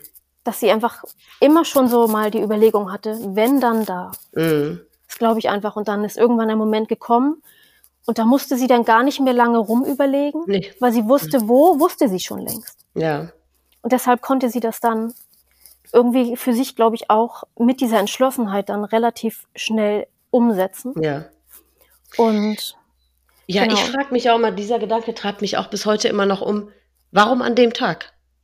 Also war das, es einfach dann so schlimm oder warum oder haben die sich da das noch kann ich, ja. Also das kann ich dir für meine Mutter, glaube ich, beantworten. Ja. Ähm, weil ich habe mich danach auch noch mit Arbeitskollegen von ihr getroffen und ich hatte mhm. das ja im Gespräch jetzt schon das ein oder andere Mal angesprochen es war wieder die Urlaubssituation. Okay. Sie hat am nächsten Tag Urlaub gehabt. Welcher, welches Datum war das? Ähm, das war im Oktober. Ja, das hast du gesagt, aber welches Datum? Welcher Tag? Ähm, ja, ein Freitag war das. Aber ich weiß jetzt gerade nicht mehr genau. Ich habe nur gedacht, weil wir gerade so viele Parallelen unserer Mütter schon haben, weil der Todestag meiner Mutter ist der 4. Oktober und da war der Tag davor ja der 3. Oktober Wiedervereinigung und deswegen habe ich gedacht. Nee, warte, Entschuldigung, es war ähm, der 29. September, war das. Ach so, ja. Mhm. Mhm. Genau. Und mhm. sie sollte eben an dem Wochenende Urlaub haben. Ja. Und ihre Arbeitskollegin äh, hatte sich noch Gedanken gemacht, ähm, weil sie darüber gesprochen hatten. Sie wollte sozusagen, weil sie musste diesen Urlaub jetzt nehmen. Mhm. Und sie hätte ihn am liebsten für sie gemacht. Ach so. Mhm. Weil meine Mutter wollte ihn gar nicht haben und die, die Woche drehte sich wohl schon nur darum, mhm. wie sie das bloß aushalten sollte, Urlaub zu haben. Und deshalb glaube ich, dass das der Auslöser war, mhm. ähm, dass sie da ein Stück weit so wenig damit zurechtgekommen ist, Mhm. dass sie dann gesagt hat, jetzt reicht's, ich mach's. Mhm. Ja. Ja. Mhm. Und dann hat sie es einfach irgendwie, ich glaube, aus der Verzweiflung heraus an dem Abend. Sie ist, es war wirklich dann nach der Arbeit, nach dem letzten Arbeitstag. Sie ist abends noch von der Arbeit los und dann zwei Stunden später ungefähr ist es dann passiert. Und Und auch ist gar nicht mehr nach Hause gefahren. Ja, gut, kann man Sie ist wahrscheinlich. nach Hause gefahren. Ach so, hat dann die Ich Brief, schätze- den Brief geschrieben, meinst du? Sie hat alles hingelegt. Mhm. Es war auch noch eine Zigarette im Aschenbecher. Ich glaube, sie hat dann noch eine geraucht. Sie war bestimmt auch in einem äh, irritierten, Ja, agierten Zustand. ja. Ähm, könnte ich mir vorstellen, aber wahrscheinlich auch relativ entschlossen. Ja, äh, das stellen wir uns ja äh, immer so vor, dass, äh, wie haben die das hingekriegt? Man muss doch todesnervös oder äh, ängstlich oder wie auch immer sein, wie, dass die das überhaupt mal hinkriegen, diese Gedanken, die an durch den Kopf schießen. Ich glaube, es ist genau das Gegenteil. Ich glaube, die sind so ruhig Ja, glaube ich auch. ähm, vielleicht hat die auch einfach ganz gemütlich und entspannt und schön da gesessen und hat gesagt, okay, das ist jetzt meine letzte Zigarette, die genieße ich nochmal richtig. Oder irgendwie so, die freuen sich da ja drauf, ne, dass es endlich zu Ende ist. Auf jeden Fall so, endlich bin ich erlöst. Ja. So, glaube ich. Und dann hat sie tatsächlich ähm, noch eine Sache gemacht und das habe ich auch erst im Nachgang erfahren dann und das hat mich, oh, das hat mich auch noch mal richtig runtergerissen. Mein äh, Stiefvater, mit dem sie ja, über den sie ja auch immer nicht hinweggekommen ist dann Mhm. mit der Trennung, der wohnt auch hier bei mir um die Ecke und er Mhm. hat mir dann erzählt, dass kurz bevor sie das gemacht hat, Mhm. Da war sie noch bei ihm im Garten gewesen. Okay. Da hat er sie, ähm, er saß mit seiner neuen Frau drin im Wohnzimmer und er hat sie im, im Garten gesehen und er hat erst kurz gedacht, er hätte sich das eingebildet Ja. und hatte er dann aber nicht. Ähm, seine Frau hatte sie dann wohl auch gesehen, hatte sie am nächsten Tag gesagt.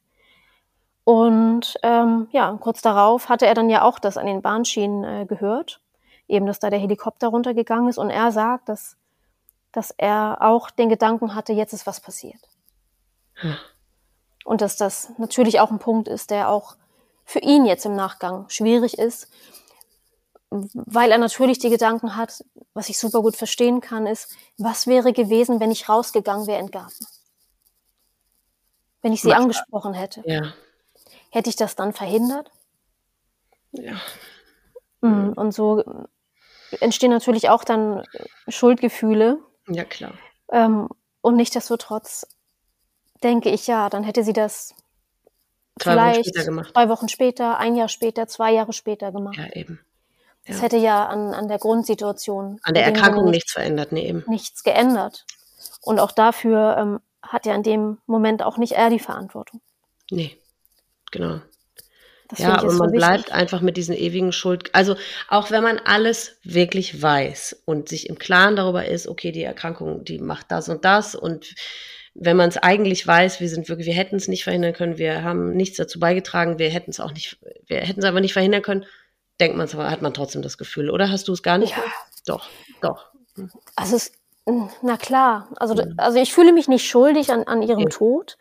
Das nicht, aber ich habe es immer mal wieder, dass ich einfach so hadere Ja, über Situationen, wo ich einfach nicht nett zu ihr war. ja ich weiß. Mhm. So, wo ich sie vielleicht auch irgendwo ein Stück weit abgelehnt habe, abgewiesen habe.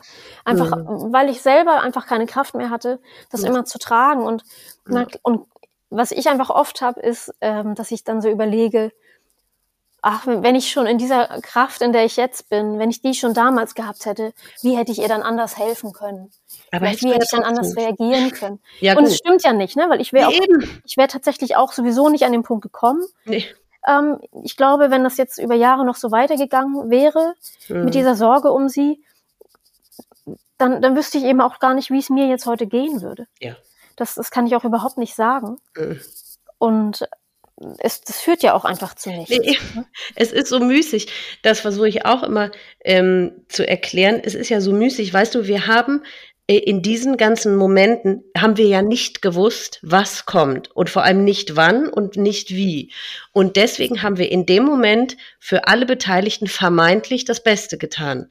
Es ist ja so. Wenn wir Ja. gewusst hätten, okay, die bringt sich zwei Tage später um, dann hätten wir ja dann hätten wir ganz anders reagiert, dann hätten wir sie eingewiesen oder keine Ahnung was. Also deswegen, es tut mir so leid immer, wenn Angehörige sich so zermartern und zermürben über dieses, ach scheiße, hätte ich doch das besser, mich besser informiert oder hätte ich doch besser gewusst oder hätte ich sie doch äh, irgendwo einliefern lassen oder so. Nein, du hast in dem Moment es einfach nicht gewusst, was passiert und du warst dir nicht im Klaren über die Situation und deswegen hast du in dem Moment Ja. das Beste getan, was du, wozu du in der Lage warst, was für dich Genau. in dem Moment richtig erschienen ist. Also ja, man muss es ziehen lassen. Also man muss es genau dabei belassen einfach. Ne? Das ist für mich tatsächlich auch, äh, gut, dass du das sagst, immer so Mhm. mit mein, mein Leitsatz, dass wir tun immer zu jedem Zeitpunkt das Beste, was wir zu dem Zeitpunkt tun konnten. Genau. Und das wäre vielleicht nicht genau das Gleiche gewesen, was ich heute mit meinen, Nein. Meinen jetzigen Ressourcen tun könnte und mit dem, was ich alles noch so gelernt habe danach. Ja. Aber zu dem Zeitpunkt konnte ich eben genau das und eben auch nicht mehr, Ja, eben. weil ich eben auch einfach eine Tochter war, die über viele Jahre das schon mitgemacht hat und einfach nicht mehr als das geben konnte, was sie geben konnte, sonst wäre ich irgendwann selbst an einem Punkt gewesen, wo ich dann einfach krank Ja, genau. geworden Und weil dein wäre. Wissensstand auch einfach noch nicht der war, der, der jetzt ja vielleicht jetzt sechs Jahre später ist, nach deiner Erfahrung, vielleicht auch mit Ja. den Patienten oder nach dem, was du im privaten Umfeld erlebt oder gelesen oder gehört hast oder wie auch immer. Genau. Es ist ja, einfach so. Da, also, ach, man kann sich da aber auch verrückt im Kreis drehen. Ne? Ich tue das auch und dann muss ich mich immer wieder zur Raison rufen und sagen, nein, ich, also, weil ich bin ja groß geworden mit einer schwer depressiven Mutter, ohne es zu wissen. Weil für Aha. mich war das einfach normal und mir hat ja keiner gesagt, ja, hier, deine Mutter ist schwer erkrankt. Äh, äh, Für mich war das ja einfach so. Ja. Und deswegen, ich habe es neulich, ich habe noch mal so jetzt nach 20 Jahren so eine Resümee-Folge aufgenommen meiner Geschichte und da habe ich gesagt, ich habe ihr eigentlich sehenden Auges beim Sterben zugesehen, ohne es zu wissen. Mhm. Weil ich mir einfach, und ich denke mir, ja, aber gut, ich meine, ich habe ja jetzt auch erst nach ihrem Tod oder eigentlich erst jetzt viele Jahre nach ihrem Tod angefangen, mich wirklich mit diesem Thema Depressionen und Suizid auseinanderzusetzen. Und ja klar, jetzt, Entschuldigung, habe ich eine ganz andere Sicht auf die Dinge und weiß viel mehr. Aber Genau. damals habe ich es einfach nicht gewusst. Und Ja. es, war, es gab für mich auch keinen Anlass, mich mit dieser Erkrankung auseinanderzusetzen. Den gab es einfach nicht. Und deswegen macht es keinen Sinn, mich zu zermartern und sagen, ach, hätte ich mich doch mal vor 20 Jahren schon mal informiert. Ja, aber gut, macht ja gar keinen Sinn, weil es gab für mich keinen Anlass. Genau, ja. ja. Ja. Und, und ich finde es aber auch so wichtig, weil diese Momente kommen ja immer mal wieder durch, wo man das so hat, wo man auch traurig Ja. darüber ist. Ja. Und auch das finde ich, äh, für mich ist es tatsächlich nicht so wie ähm, Zeit halt alle Wunden, sondern Nein. ich glaube eben, es bleibt einfach immer eine Narbe. Ja. Das ist einfach auch auch eine ganz besondere Art von Tod. ja, Und das hinterlässt einfach einen ganz anderen Nachgeschmack, ja, als wenn jemand verstirbt und du hast noch die Möglichkeit, auch wenn, da, wenn das dann auch schwer ist, dich von ihm zu verabschieden. mhm. Und ich kann das so genau sagen, weil auch das habe ich danach erlebt. Meine Oma habe ich danach noch zwei Jahre später in den Tod begleitet und eben Mhm. auch vor zwei Jahren meinen Vater, der dann wirklich auch an Krebs verstorben ist. Gott. Und ich kann Mhm. einfach sagen, dass es einfach was anderes ist. Ja. Und dass ich auch gerade deshalb, weil ich das so anders vorher erlebt habe bei meiner Mutter, so wahnsinnig dankbar war, auch mein, meinem Vater dann noch eine Woche wirklich so eng auch im Hospiz begleitet zu haben, Ja, dass, dass das für mich eine ganz tröstliche Erfahrung sein konnte. Mhm. und dass deswegen der Tod auch nicht immer nur schrecklich ist, sondern ja, wenn man sagen kann, ja, so ist das, mhm. es gefällt mir zwar nicht, aber so ist es jetzt gerade, ja, dann, dann kann man auch wirklich in so einer Situation wie dort im Hospiz Erfahrungen machen, wo ich eben hinterher zu mir sagen musste, dass ich bin, ich bin dankbar, dass ich das so noch mit ihm erleben durfte, ja, weil ich, weil ich da auch noch mal ganz viel Nähe empfunden habe. Und das fand ich eben in Anbetracht dessen, wenn man das so miterlebt hat mit einem Suizidtod, ja, dann sieht man die Dinge auf einmal vielleicht auch mit, mit anderen Augen, weil es Ja. eben einfach eine ganz schwierige Situation ist, wenn man sich von jemandem ja. nicht verabschieden kann, wenn jemand so einfach geht und man wünscht sich in dem Moment einfach, ach, könnte ich doch noch mal drei, vier Sätze sagen. Hm. Ich meine, gut, das hast du bei einem Unfalltod auch, ne? Ja, aber genau. Ich, ja, ja, da kommt das, also spielt das dann auch mit rein. Ich finde aber das, und das macht mich bis heute verrückt, dass das eine Krankheit, dass eine Krankheit auslöst, dass dieser Mensch durch seine eigene Hand stirbt. Weißt du, bei einem Unfall, da konnte derjenige auch nichts dafür, dass da hat jemand anders, äh, war vermutlich schuld, äh, in den meisten Fällen zumindest, aber dass dieses, diese eigene, dass es die eigene Hand ist, die die umbringt, das macht mich verrückt. Ja, genau, ja. weißt du, und, und dann beim Unfall, da kommt ja nicht eben nochmal diese Schuldfrage hinzu. Das nee. kommt ja eben durch diesen Suizid, dass einfach ganz viele Menschen dann auch diese Schuld wahrnehmen. Mhm. Was habe ich verkehrt gemacht? Was hätte ich mhm. anders machen können? Und das hast du bei einem Unfall natürlich nicht unbedingt. Mhm. Und ich finde, das macht es dann eben auch so, so tückisch, wo es einfach wahnsinnig wertvoll ist, sich dann in dieser Phase eben auch einfach Unterstützung zu holen. Ja, ja. Mir hat das sehr, sehr viel geholfen. Ja. In dem Moment. Ja, hast du dich in Therapie dann begeben oder in eine Selbsthilfegruppe oder wie sah deine ähm, hier, bei, hier bei uns ähm, gibt es so einen Verein. Ach, das hast du gesagt vorhin, ja, Entschuldigung. Der, mhm. Genau, der heißt Lichtblick e.V. Und das ist extra eben auch für Angehörige nach Suizid oder eben ah. auch in Lebenskrisen. Dort kann man sich einfach melden mhm. und dort dann Gesprächstermine bekommen. Es gibt ja auch eine Selbsthilfegruppe. Mhm. Da bin ich aber nicht drinne gewesen, weil derjenige, mit dem wir dann eben so eins zu eins Gespräche hatten, ich habe mehrere Gespräche mit meiner Schwester zusammen gehabt. Ah, ja. mhm. ähm, er hatte das Gefühl, das brauchen wir gar nicht. Er fand zu dem Zeitpunkt, wir, wir würden schon so gesund und so gut damit mhm. umgehen können. Gut, du hattest offensichtlich auch jetzt nicht so sehr das Verlangen danach, sonst hättest du es ja gemacht, ne? Genau, und dann, ja. und dann habe ich auch, habe ich dann gesagt, ja, okay, ich glaube, das, das liegt auch ein Stück weit daran, dass wir uns immer gegenseitig hatten. Ja. Also ich hatte ja einfach so einen Menschen an meiner Seite, ähm, mit dem ich eh sehr nah bin. Ja. Und der oft auch die Dinge ziemlich ähnlich empfindet wie ich, mhm. weil das ja einfach oft bei eineigigen Zwillingen so der Fall ist. Mhm. Und dementsprechend hatte ich da einfach auch so einen Halt. Mhm. Mit ihr kann ich ja immer reden und sie versteht ja. auch immer die Gefühle, die ich habe. Mhm.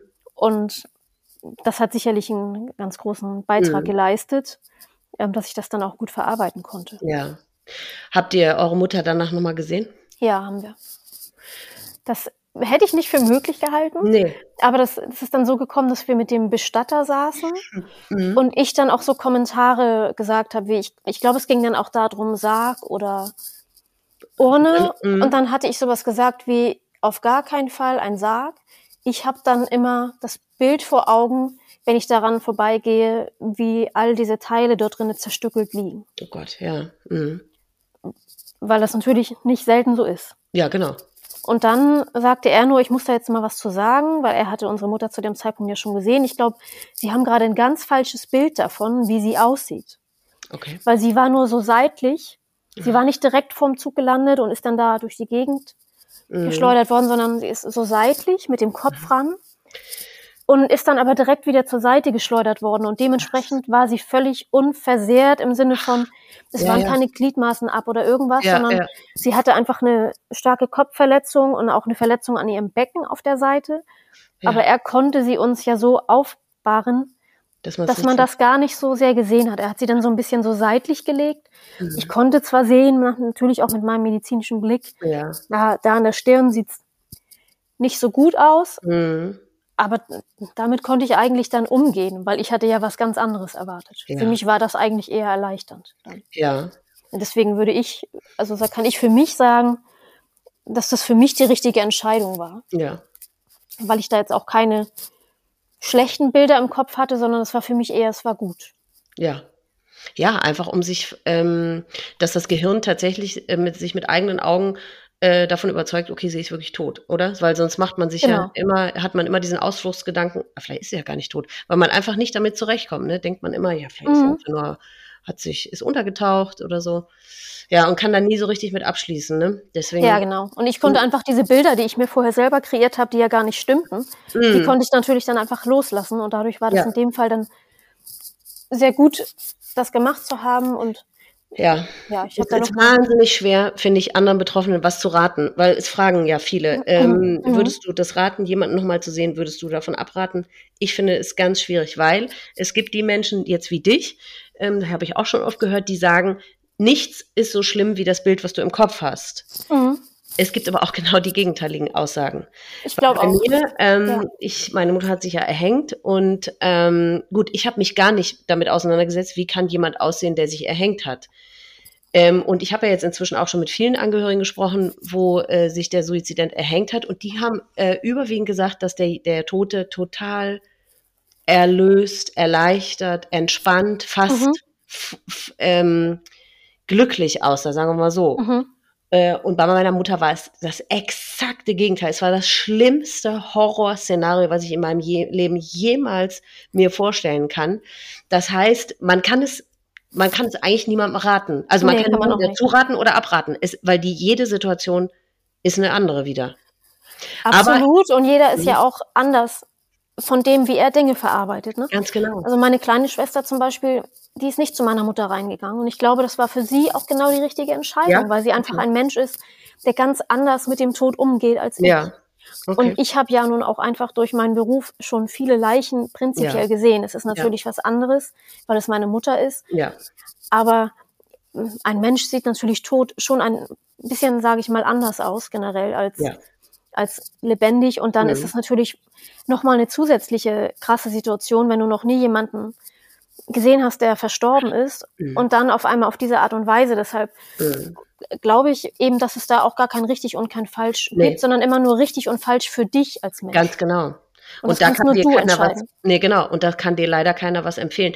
Aber ich glaube, was ich doch, was doch die überwiegende Meinung ist oder Erfahrung, dass egal wie schlimm es war, denjenigen nochmal zu sehen, es war trotzdem gut. Das sage ich auch, da schließe ich mich auch mit ein, weil so hatte ich den definitiven Beweis, dass sie tot ist. Mhm. Und so konnte ich, was das angeht, da tatsächlich damit abschließen, weil ich glaube, sonst hätte ich dazu geneigt, was, weil das, was passiert ist, ist so schlimm, ähm, hätte ich dazu geneigt, immer ähm, zu, zu glauben, zu hoffen, naja, vielleicht lebt sie noch irgendwo. Aber das macht ihn ja verrückt.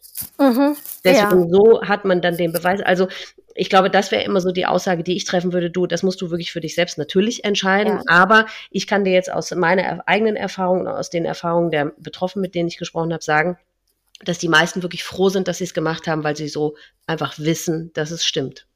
Ja. Mhm. Mhm. Ja, aber trotzdem, ja, man kann niemandem was raten oder abraten, es ist so schwierig, ne? weil wirklich jeder einzelne Fall ganz besonders ist auf seine eigene Art. Ne? Ja, genau. Mhm. Ja. Wie ging es denn überhaupt nach ihrem Tod weiter? Äh, was konnte man da gut für dich tun? Was hat dir gut getan? Hat dir irgendetwas gefehlt? Hättest du etwas gebraucht, was du nicht erfahren hast? Wie kannst du die Zeit danach?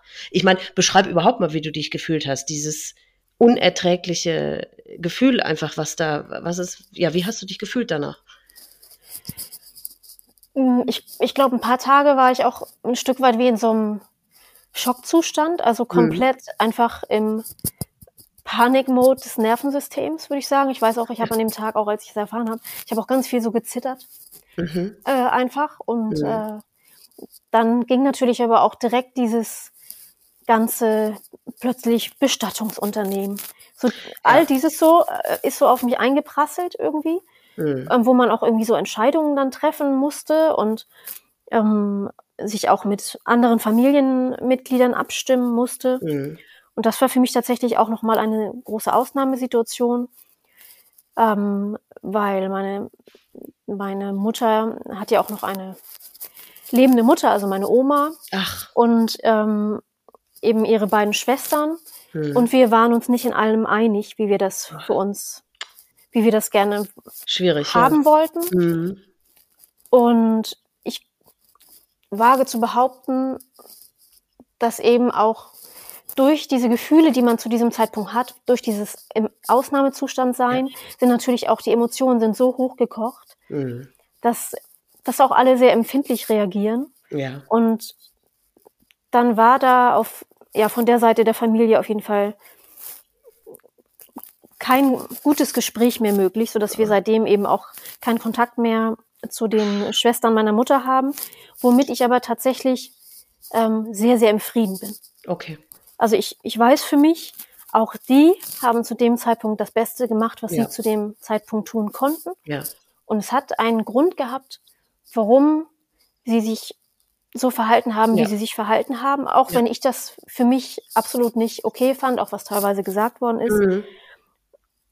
Ich habe das vergeben und, ja. und, und trotzdem möchte ich den Kontakt nicht mehr suchen. Nee. Und ich finde auch, das ist ja auch in Ordnung. Ja. Und deswegen kann ich damit mittlerweile gut leben, aber zu dem Zeitpunkt ähm, war das für mich sehr, sehr schwer. Das weil ich ja auch, ich habe auf der Beerdigung meiner Mutter, ähm, wusste ich, ich bin schwanger oh. mit meinem Sohn. Ich saß da so im, in der, in der ähm, Beerdigung und habe plötzlich irgendwie so gedacht, so ja, ich bin schwanger. Ach. Und dann habe ich noch am selben Tag den Test gemacht und es stimmte dann. Ach. Das war ein Stück weit auch, auch ein bisschen tröstlich. Ja. Weil man sagt ja auch oft, ein Leben geht, eins kommt. Und es war ja. dann irgendwie für mich so, so ein bisschen so wie, als hätte sie mir noch so ein Geschenk gebracht. Ja. Und gleichzeitig war das aber bei mir auch bei beiden Schwangerschaften so, dass ich dann relativ zeitig ziemlich starke Übelkeit hatte und das war dann für mich auch super schwer mit dieser Übelkeit und diesem dauernden sich übergeben und ich habe Infusionen von meinem Mann zu Hause bekommen und so. Das mhm. dann in dieser Trauer eigentlich zu erleben und dann noch Wohnung leer räumen und all diese ne, ja. Sachen irgendwie zu organisieren, plus dann eben noch diese Streitigkeiten in der Familie, das hat mich zu oh. dem Zeitpunkt schon auch ganz schön fertig gemacht. Ja. So dass es mir dann auch gesundheitlich nicht so gut ging. Ich habe dann in der Schwangerschaft auch noch eine schwere Lungenentzündung gehabt, als wir im Urlaub waren auf Major, äh Quatsch, auf Lanzarote. Mhm. Lag dann da auch im Krankenhaus ein paar Tage oh, und ich glaube schon auch, dass das auch damit zu tun hatte, dass ja. einfach, dass mein Körper einfach auch geschwächt war. Ja. Sowieso ja durch, ne, durch die, durchs schlechtere Immunsystem ja. in der Schwangerschaft und dann mhm. aber auch durch all das, was ich da irgendwie gerade so erlebt hatte, was ja, ja. doch auch ziemlich traumatisch war. Ja. Und ähm, deshalb fand ich diese Zeit danach auf jeden Fall nicht so leicht. Und was ich gebraucht hätte, so ja, ich glaube, es wäre schön gewesen, wenn da einfach etwas mehr Harmonie geherrscht hätte. Das hätte mir, glaube ich, gut getan in dem Moment, aber da hatte ich eben, ich habe mein Bestes gegeben, dort mhm. irgendwie ein guter und reflektierter, fairer Gesprächspartner zu sein, aber mhm. ich habe immer nur Einfluss auf mich und nicht auf die anderen. Ja, ja, genau. Mhm. Und deshalb war das für mich genau richtig, dass ich dann auch eben diese Gespräche dort hatte in dieser mhm. Organisation. Ja. Das war gut. Und ich habe mich auch getragen gefühlt davon, dass ich auch viele Menschen hatte in meinem Umfeld, die einfach eine Blume vor die Tür gestellt ja, haben, wo, wo ich einfach wusste, da sind genau. Menschen auch ungefragt, die kommen einfach und ja. stellen was hin und die hinterlassen mir Briefe und Postkarten ja. und so weiter. Und deshalb, ja, ja das, das hat mir, hat mir auf jeden Fall total viel äh, Kraft gegeben. Genau, dass diese es all diese Menschen gegeben hat. Dinge, ja genau. Und vor allem ohne, dass man darum bitten musste, ne? Dass die ja, von genau. sich aus mh, mm, genau gezeigt haben, sie denken an einen, sie sind für einen da. Mhm. Ja. Genau. Und genau, was ich weiß noch, dass ich es sehr schwer fand, ähm, danach wieder zur Arbeit zu gehen. Ja. Weil auch da habe ich dann schon, auch das, was du, was du auch schon gesagt hast, mhm. ich habe da schon auch ein Stück weit Scham empfunden. So jeder, jeder weiß jetzt, wie, wie sie das, was für eine Art von Tod das war. Dann hatte ich mir auch einfach so Vorstellungen im Kopf von, dass die alle schon darüber geredet und gelästert haben und ne, es ist ja eben auch vielfach so, dass, dass dann auch Rückschlüsse gezogen wer werden, ne? Dann ist die ja wohl auch psychisch nicht, äh, nicht ganz mhm. da, so, ne? Und, mhm. und ich weiß eben auch, dass damals vom, vom Chef in äh, Richtung anderer Mitarbeiter Kommentare abgelassen worden, wie warum man sich denn deswegen jetzt so lange krank schreiben lässt. Ich, ich war ja mehrere Wochen dann auch krank geschrieben, weil bei mir ja eben auch gleichzeitig diese Schwangerschaft ja. dazu kam. Das heißt, ähm, einige Wochen davon gingen eigentlich auch auf die Schwangerschaftskappe. Und das war für mich aber damals tatsächlich auch hart zu hören und ja. das hat mich auch ein Stück weit schockiert, dass auch gerade ja. so im medizinischen Bereich, ähm, so wie es mir eben erzählt wurde, ne, es ist, naja, ist ja mir zugetragen worden, ja. dass eben Kommentare darüber abgelassen wurden aus der Chefetage und ich also wollte gerade sagen, also ja. ich meine, die Mediziner, weißt du, mein Vater ist auch Arzt, aber der ist eine ganz andere Generation und bei denen ist das so, weißt du, mit diesem ganzen emotionalen Quatsch, da musst du denen allen gar nicht kommen und ähm, das ist und auch jemand, der es einfach nicht selber erlebt hat, äh, der pff, gut, es geht sowieso jeder anders damit um, aber jeder, jemand, der es nicht selber erlebt hat, der der kann da einfach nicht, der darf da nicht drüber urteilen. Ne? Ich, Absolut. Und, und, sowieso ist, man darf die eigenen Maßstäbe nicht ansetzen. Und jeder trauert so, wie er trauert. Und Absolut. da hast du niemandem irgendwie, das hat man nicht zu verurteilen. Und das, ach, ich finde das so schlimm. Und das ist auch immer mit meine Botschaft. Lass mhm. den Trauernden so trauern, genau. wie es für ihn richtig ist. Und du kannst ihm äh, deine Solidarität natürlich oder deine Anteilnahme äh, natürlich äh, mitteilen oder eben immer zu verstehen geben, ich bin da, wenn du mich brauchst oder deine Hilfe anbieten, aber mehr nicht. Nicht Absolut. urteilen. Und aber auch da ähm, denke ich mittlerweile so darüber, letztlich sagt das ja mehr über denjenigen aus als über mich. Ja, ganz genau. Und, ja. und so bin ich dann im Endeffekt auch damit umgegangen. Ich habe ja. denjenigen auch nie darauf angesprochen, aber für mich war einfach so klar, okay, ne? also ich, ich halte etwas Abstand. Ja, genau, so, das, braucht man nicht. Ja. Das, das brauche ich nicht. Ähm, ich brauche da, ich brauche auch keine Erklärung von nee. dir oder von Ihnen, aber, ja. aber ich weiß auch, was ich davon zu halten habe. Und dass Ganz das genau. nichts mit mir zu tun hat, nicht ich bin falsch, weil ich, genau. weil ich genau. mir die Zeit genommen habe, ein paar Wochen zu Hause zu bleiben, ja, genau. ähm, sondern ja. Ich, ich frage mich, was bei dir ist, wenn du das nicht sehen kannst, dass das irgendwie ja, vielleicht auch okay ist. Ganz und genau. so konnte ich das dann auch nach einer Zeit ähm, mhm. dann für mich abhaken. Und ich muss sagen, alle anderen Kollegen, da waren auch wirklich viele dabei. Ich finde gerade vor allem die, äh, die Krankenschwestern, mit denen ja. ich ja, sehr, sehr eng zusammengearbeitet habe. Mhm. Da waren viele dabei, auch aus, aus der, ich habe viel in, in der Ultraschall- und EKG-Abteilung gearbeitet. Mhm. Und da kam einfach, da kamen Karten nach Hause und einfach so ein, ich nehme dich jetzt einfach mal in den Arm. Ach ja, und das ist doch das Beste. Ja, genau. Weil ich finde, das Letzte, äh, was man möchte, ist ja Mitleid. Das hast du vielleicht, ich weiß nicht, ob du ob das. Mitgefühl äh, möchte man, aber kein genau, Mitleid. Möchte, genau, also man ja. möchte Mitgefühl, aber man möchte kein Mitleid. Nee. Ich auf jeden Fall nicht. Mm -mm. Das fand ich immer ganz schrecklich und das wollte ich auch einfach nie haben, weil das habe mm ich einfach nicht gebraucht. Das war es nicht, äh, wonach ich gesucht habe. Und nee. das war immer meine Sorge, so jetzt, dass ich bemitleidet werde. Ja. Und das, das brauchte ich einfach nicht. Nee, vor allem, weil es ja sowieso eine Situation ist, für die man selber gar nichts kann.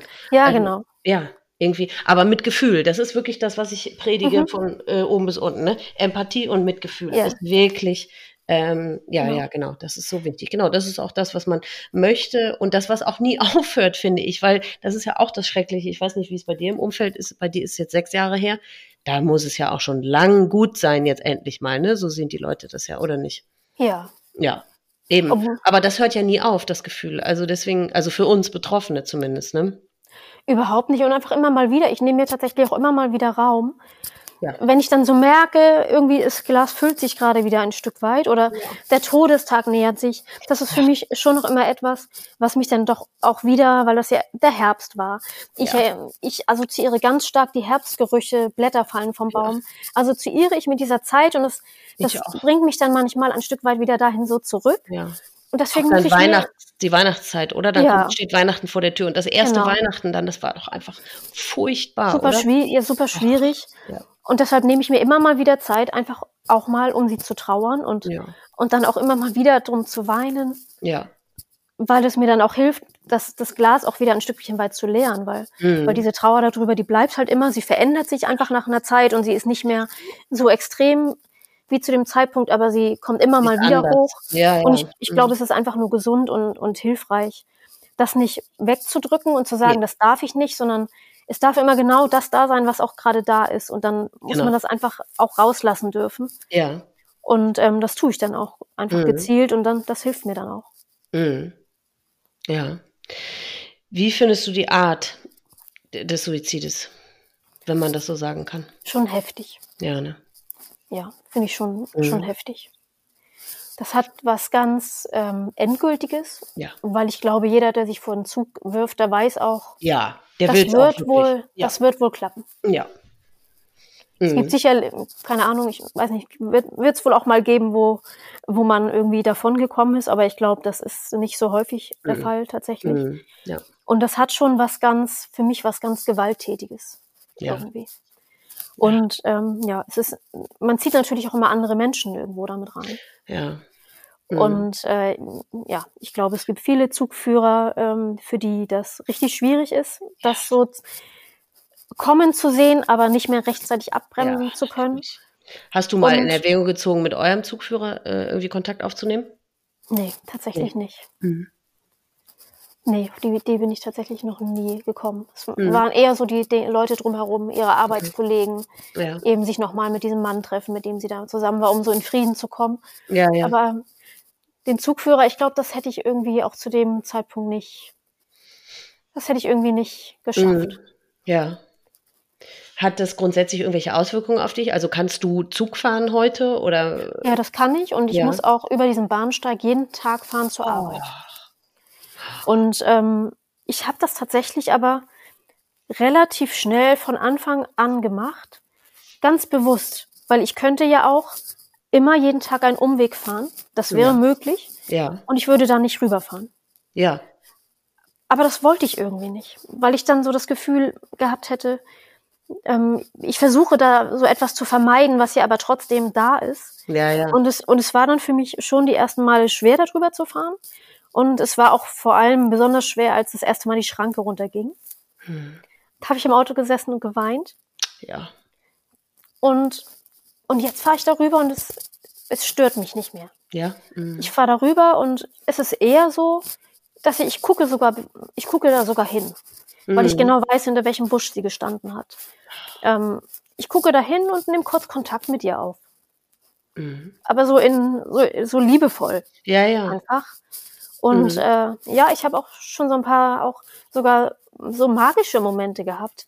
Ja, Manchmal gibt es ja einfach sowas auch, das kann man dann einfach nicht erklären. Und ja vielleicht erzähl ist mal von deinen, weil das ich so spannend. Immer diese, ja, und das ähm, war auch irgendwann dieses Jahr. Da bin ich äh, von der Arbeit, nee, nee, ja genau, ich war in dem Vorort, in dem ich sonst auch arbeite, Mhm. in der Praxis, aber noch mit meiner Arbeitskollegin einmal abends ähm, was trinken und dann bin ich zurückgefahren und fahre dann ja wieder über diesen Bahnsteig. Dann ist die Ampel rot geworden und ich habe Musik angehabt ähm, von der Sängerin, wo auch das Lied ähm, war zu ihrer Beerdigung, für das wir uns Oh, entschieden ja. haben. Mhm. Und dann stand ich an dieser Ampel und dann ging die Schranke runter und genau dann ging dieses Lied an. Und das war einfach so, das war irgendwie so ein, wie so ein, so ein, ja, so ein magisches Gefühl von, als würde sie in dem Moment irgendwie so Kontakt mit mir aufnehmen. Ja, als hätte sie einen Gruß gesendet. Ja, genau. Ja, und das mag ja einfach auch Zufall gewesen sein, aber für mich war es einfach in dem Moment dieses Gefühl, ich bin ja einmal kurz so nah. Ja, Und deswegen, ich nehme diese, die solche Momente einfach auch dann immer so einfach dankend an ja. und äh, gehe dann einfach irgendwie ein Stück weit so mit ihr in Kontakt und ja. Weil ich auch finde, manches im Leben muss man auch gar nicht erklären können. Nee. Das, das fühle ich einfach so in dem Moment und Ja. das war einfach ein krasser Moment, dass dieses Lied angeht, dass in dem Moment die Schranke runtergeht und es war einfach so, wow, Ja, du bist irgendwie gerade da. ja. Ja, man kommt sich ja so ein bisschen, man denkt ja, man ist ein bisschen verrückt geworden, wenn sowas passiert. Aber also nach all den Gesprächen, die ich inzwischen geführt habe und nach all den Situationen, die alle erzählt haben, nach all diesen Zeichen, ob sie nun welche sind oder nicht, bin ich, also inzwischen komme ich immer mehr dazu, dass ich wirklich daran glaube, dass Ich es wirklich tatsächlich kein auch. Zufall ist. Ich auch. Und es war auch, es war tatsächlich so, dass auch an dem Todestag meiner Mutter und an dem Todestag meines Vaters, als er gestorben ist, Mhm. beide Male ein Regenbogen über unserem Haus war. Ja. Und da denke ich einfach, das ist doch jetzt kein Zufall. Regenbögen sind wirklich auch für Beide mich und Male. auch für andere totale Zeichen. Ja. Mhm. Und bei meine, meine Schwester hatte das, ähm, dass sie kurz nach dem Tod unserer Mutter ist sie die Straße so hochgegangen mit dem Kinderwagen, ihr Sohn lag drin Mhm. und eine Frau von der anderen Straßenseite rief dann rüber, über ihrem Kinderwagen ist ein Engel.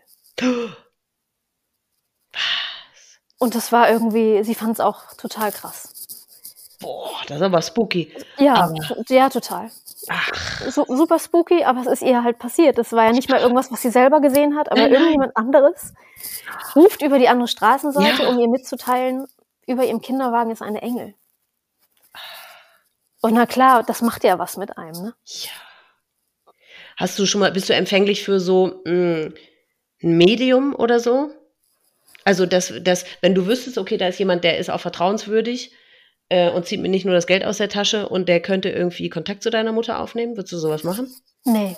Ich auch nicht. Ich Mhm. glaube, das Bedürfnis habe ich überhaupt gar nicht, weil ich immer Ja. mal so Momente habe, in denen ich Ja, mich genau. ihr ganz nah fühle. Ich habe jetzt zum Beispiel, wir waren dieses Jahr wieder auf Mallorca im Urlaub. Mhm. Da habe ich von ihr geträumt plötzlich nachts. einfach, dass ich sie so im so ganz hell im Himmel sehen konnte. Ich erinnere jetzt auch nicht mehr die genauen Details, aber es war auf jeden Fall aufwühlend für mich und sie hat mir auch Dinge gesagt und ich bin dann nachts aufgewacht und lag so ein bisschen so, so ganz flach atmend irgendwie da und konnte gar nicht mehr einschlafen, weil ich so ein Gefühl von, von dem hatte, so, ah, bist du da? Irgendwie. Und das sind so für, so für mich eher so Momente, die, die habe ich dann einfach und da habe ich das Gefühl, irgendwie ist sie mir nahe. Und deswegen bräuchte ich sowas tatsächlich für mich überhaupt gar nicht, weil ich immer mal wieder diese Momente so im Alltag habe. Und die kommen einfach plötzlich so auf mich zu, ohne dass ich da irgendwie gezielt das suche, sondern ich habe dann halt einfach mal so einen Traum.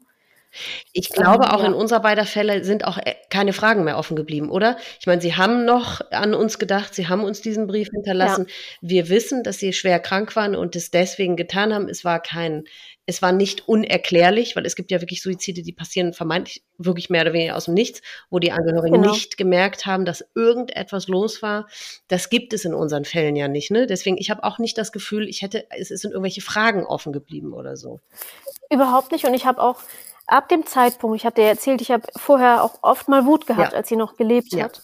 Aber als sie gestorben war, weil ich auch weiß, dass, dass viele dann haben, mhm da hatte ich keine einzige Sekunde mehr Wut Ach. auf sie. Da habe ich einfach, ich habe von, von der ersten Sekunde an nur so viel Mitgefühl für ja. sie gehabt. Einfach, dass es mir so, so wahnsinnig ja. leid hat, dass es irgendwie ihr so viele Jahre so ja. schlecht ging, dass das, dass dieser Moment jetzt kommen musste.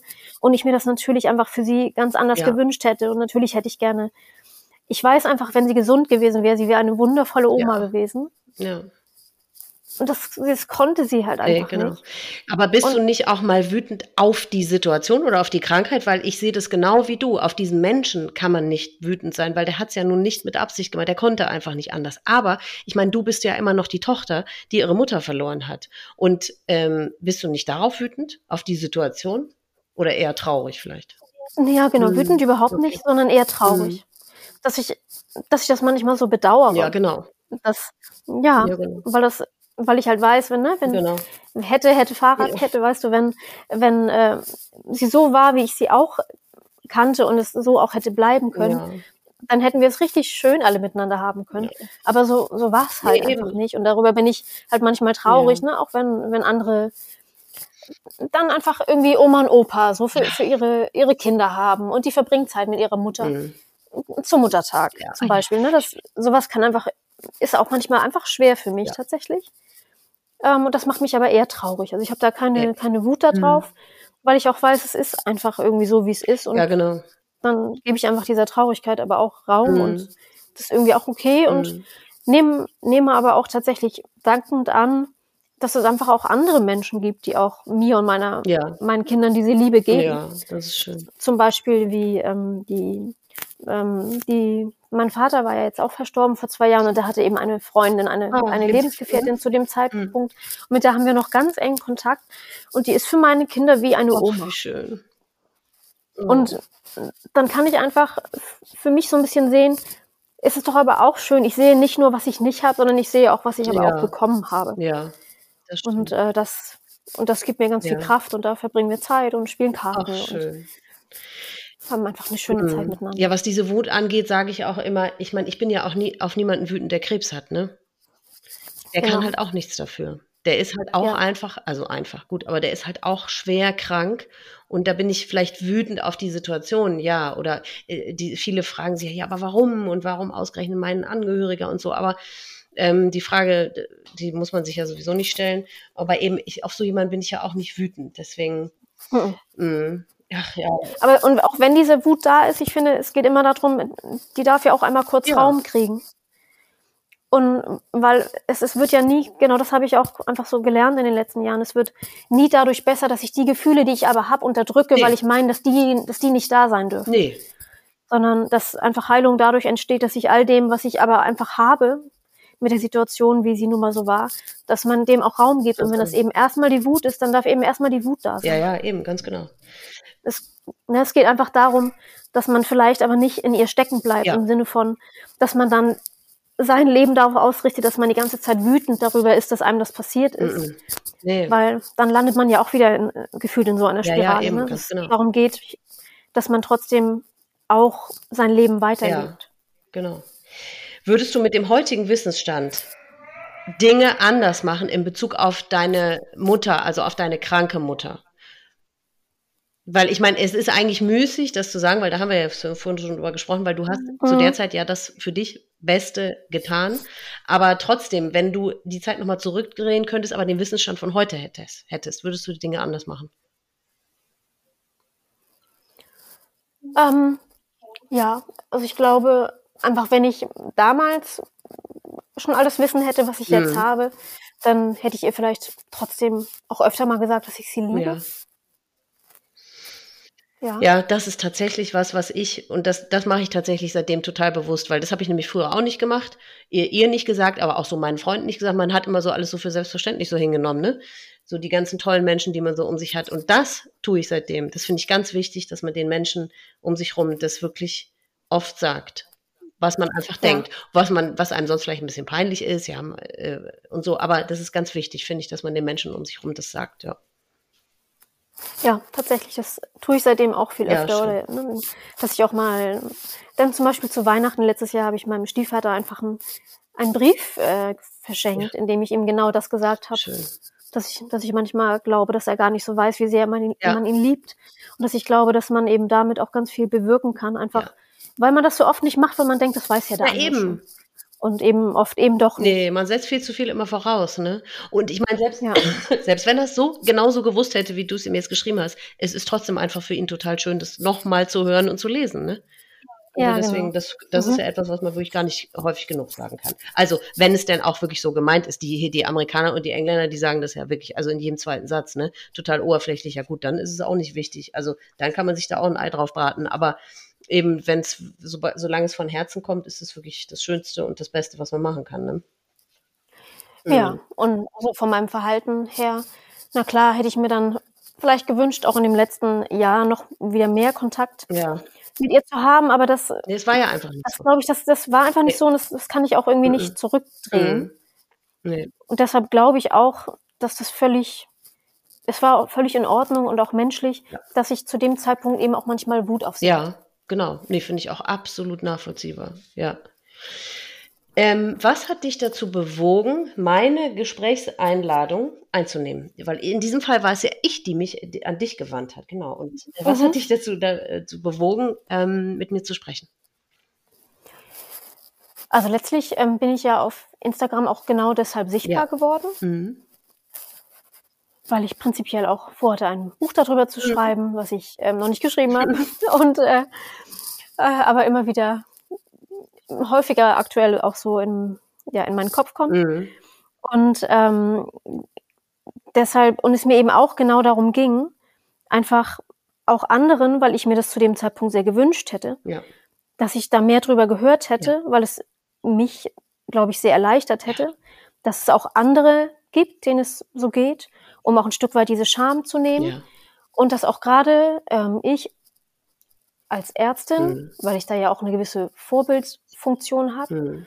und ich eben glaube, dass ja viele Ärzte auch mit ihren Patienten viel so nicht auf Augenhöhe sind, ja. sondern ich bin hier der Arzt und ja. ich sage dir, was du machen sollst mhm. und, und die Patienten sich da eben immer nicht so ganz gleichberechtigt fühlen, mhm. auch einfach zeigen wollte, hier, guck mal, und das habe ich erlebt und ich gehe damit offen um und ich erzähle auch, wie es mir damit geht mhm. und was meine Gefühle dazu sind. Einfach und dadurch, dass ich mich damit offen zeige und auch meine Verletzlichkeit damit zeige, anderen ein Vorbild zu sein, genau. dass die das auch dürfen und können. Ja. Ja, ja, das finde ich ganz, ganz toll und ganz wichtig.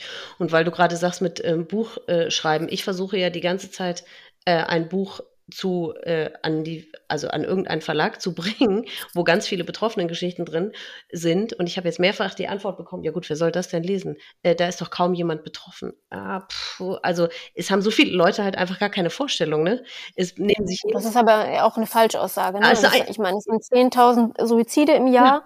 und dann überleg mal, wie viele Angehörige. Ja, es heißt, glaube ich, ich habe immer so gedacht, ja so vier bis sechs, aber ich habe äh, irgendwann gelesen, das sind eher so acht bis neun, die man so mit reinzählen, äh, reinnehmen kann. Ja, das sind ja fast 100.000 Menschen. Ja. Ja, also ja. ja, und deswegen, also da haben auch alle, äh, die nichts damit zu tun haben, eine völlig falsche Wahrnehmung, ne? wie viele davon betroffen sind. Und ich finde, man macht auch die Erfahrung, wenn man einmal anfängt, offen darüber zu sprechen, und sich dann demzufolge ähm, das Gegenüber traut, äh, auch ähm, sich zu öffnen, dann merkt man erstmal, in wie vielen, unendlich vielen Familien mehrere Suizide vorkommen, ne? Ja, ja. Ja. Das denkt man. Also ich kann ja jetzt nur von mir sprechen. Ne? Ich habe gesagt, die kleine Schwester Ja. oder die, ähm, Freundin. die Freundin von meiner Ja. kleinen Schwester, ähm, plus eben ein Jugendfreund von mir, der hat sich ja auch in, in meinem, meinen Teenagerjahren vor den Zug geworfen. Dann habe ich noch auf meiner Arbeitsstelle eine Ärztin, ärztliche Kollegin vorm Suizid bewahrt Oh. und sie aus ihrer Wohnung gerettet. Boah.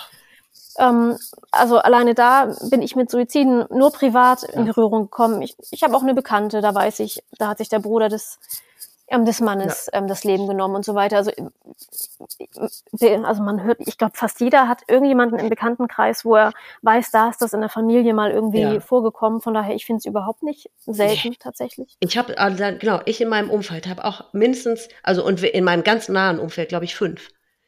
Also es ist Ja. wirklich, ja, ich meine, es gibt dann wiederum auch Leute, die haben das tatsächlich, haben gar keine Berührung damit. Da denke ich immer, ach, das ist aber, da hast du es aber gut gehabt, weil es ist eher die Seltenheit, dass man da so gar nichts, gar keine Berührung oder das noch nie Ja. mal mitbekommen hat oder so, ne? Aber Ja. ähm, ja, ähm, gibt es irgendetwas, was du den Menschen da draußen als Botschaft noch mitgeben möchtest? Ja, ich überlege mal. Ich meine, eigentlich hast du ja schon viel gesagt und Ja. wir haben jetzt im- viel im Gespräch ja auch schon quasi rausgearbeitet, aber vielleicht gibt es noch so eine letzte Botschaft, die du hast. Eine letzte Botschaft ist, ist ähm, du bist immer genau richtig so mit dem, wie du Ja. bist und mit dem, was du fühlst. Ja, Und du darfst dir all den Raum nehmen, den du brauchst, um Ja. das zu verarbeiten, was du erlebt hast. ja, ganz genau. Und so ist es. Liebe Jessica, ich danke dir sehr, sehr, sehr für deine Geschichte, für deine Offenheit und ähm, ja, damit hast du auch wieder ganz vielen Zuhörern ähm, weitergeholfen, da bin ich mir ganz sicher. Also ganz, ganz, ganz, ganz vielen herzlichen Dank dafür. Sehr, sehr gerne und vielen Dank nochmal für deine Einladung. Gerne. Das war Jessicas Geschichte. Liebe Jessica, ich freue mich so sehr, dass wir nun endlich unser Gespräch führen konnten. Danke, dass du uns die Geschichte deiner Mama und alles, was das mit dir, deiner Seele, deinem Leben und deinem Umfeld gemacht hat, erzählt hast. Ich hätte dir noch ewig zuhören können. Ich bin mir sicher, dass es nicht nur mir so geht. Ich wünsche dir und deiner Familie von ganzem Herzen für dein weiteres Leben nur das Beste. Deine Mama ist immer bei dir. Vielleicht hat sie ja meine bereits kennengelernt und sie sitzen nun beide irgendwo zusammen beim Tee oder Kaffee und sind ein bisschen stolz auf ihre Töchter. Wer weiß. Wenn ihr etwas mehr über Jessica erfahren möchtet, dann sucht nach ihr auf Instagram unter Denk dich gesund. Alles in einem Wort geschrieben. Wer mir eine kleine Freude machen möchte, der hinterlässt überall dort, wo es geht, eine wohlwollende Bewertung für den Podcast. Das wäre schön. Ich danke euch sehr fürs Zuhören. Ich wünsche euch alles Liebste, Beste und Schönste. Passt gut auf euch auf und bleibt vor allem gesund. Bis zum nächsten Mal.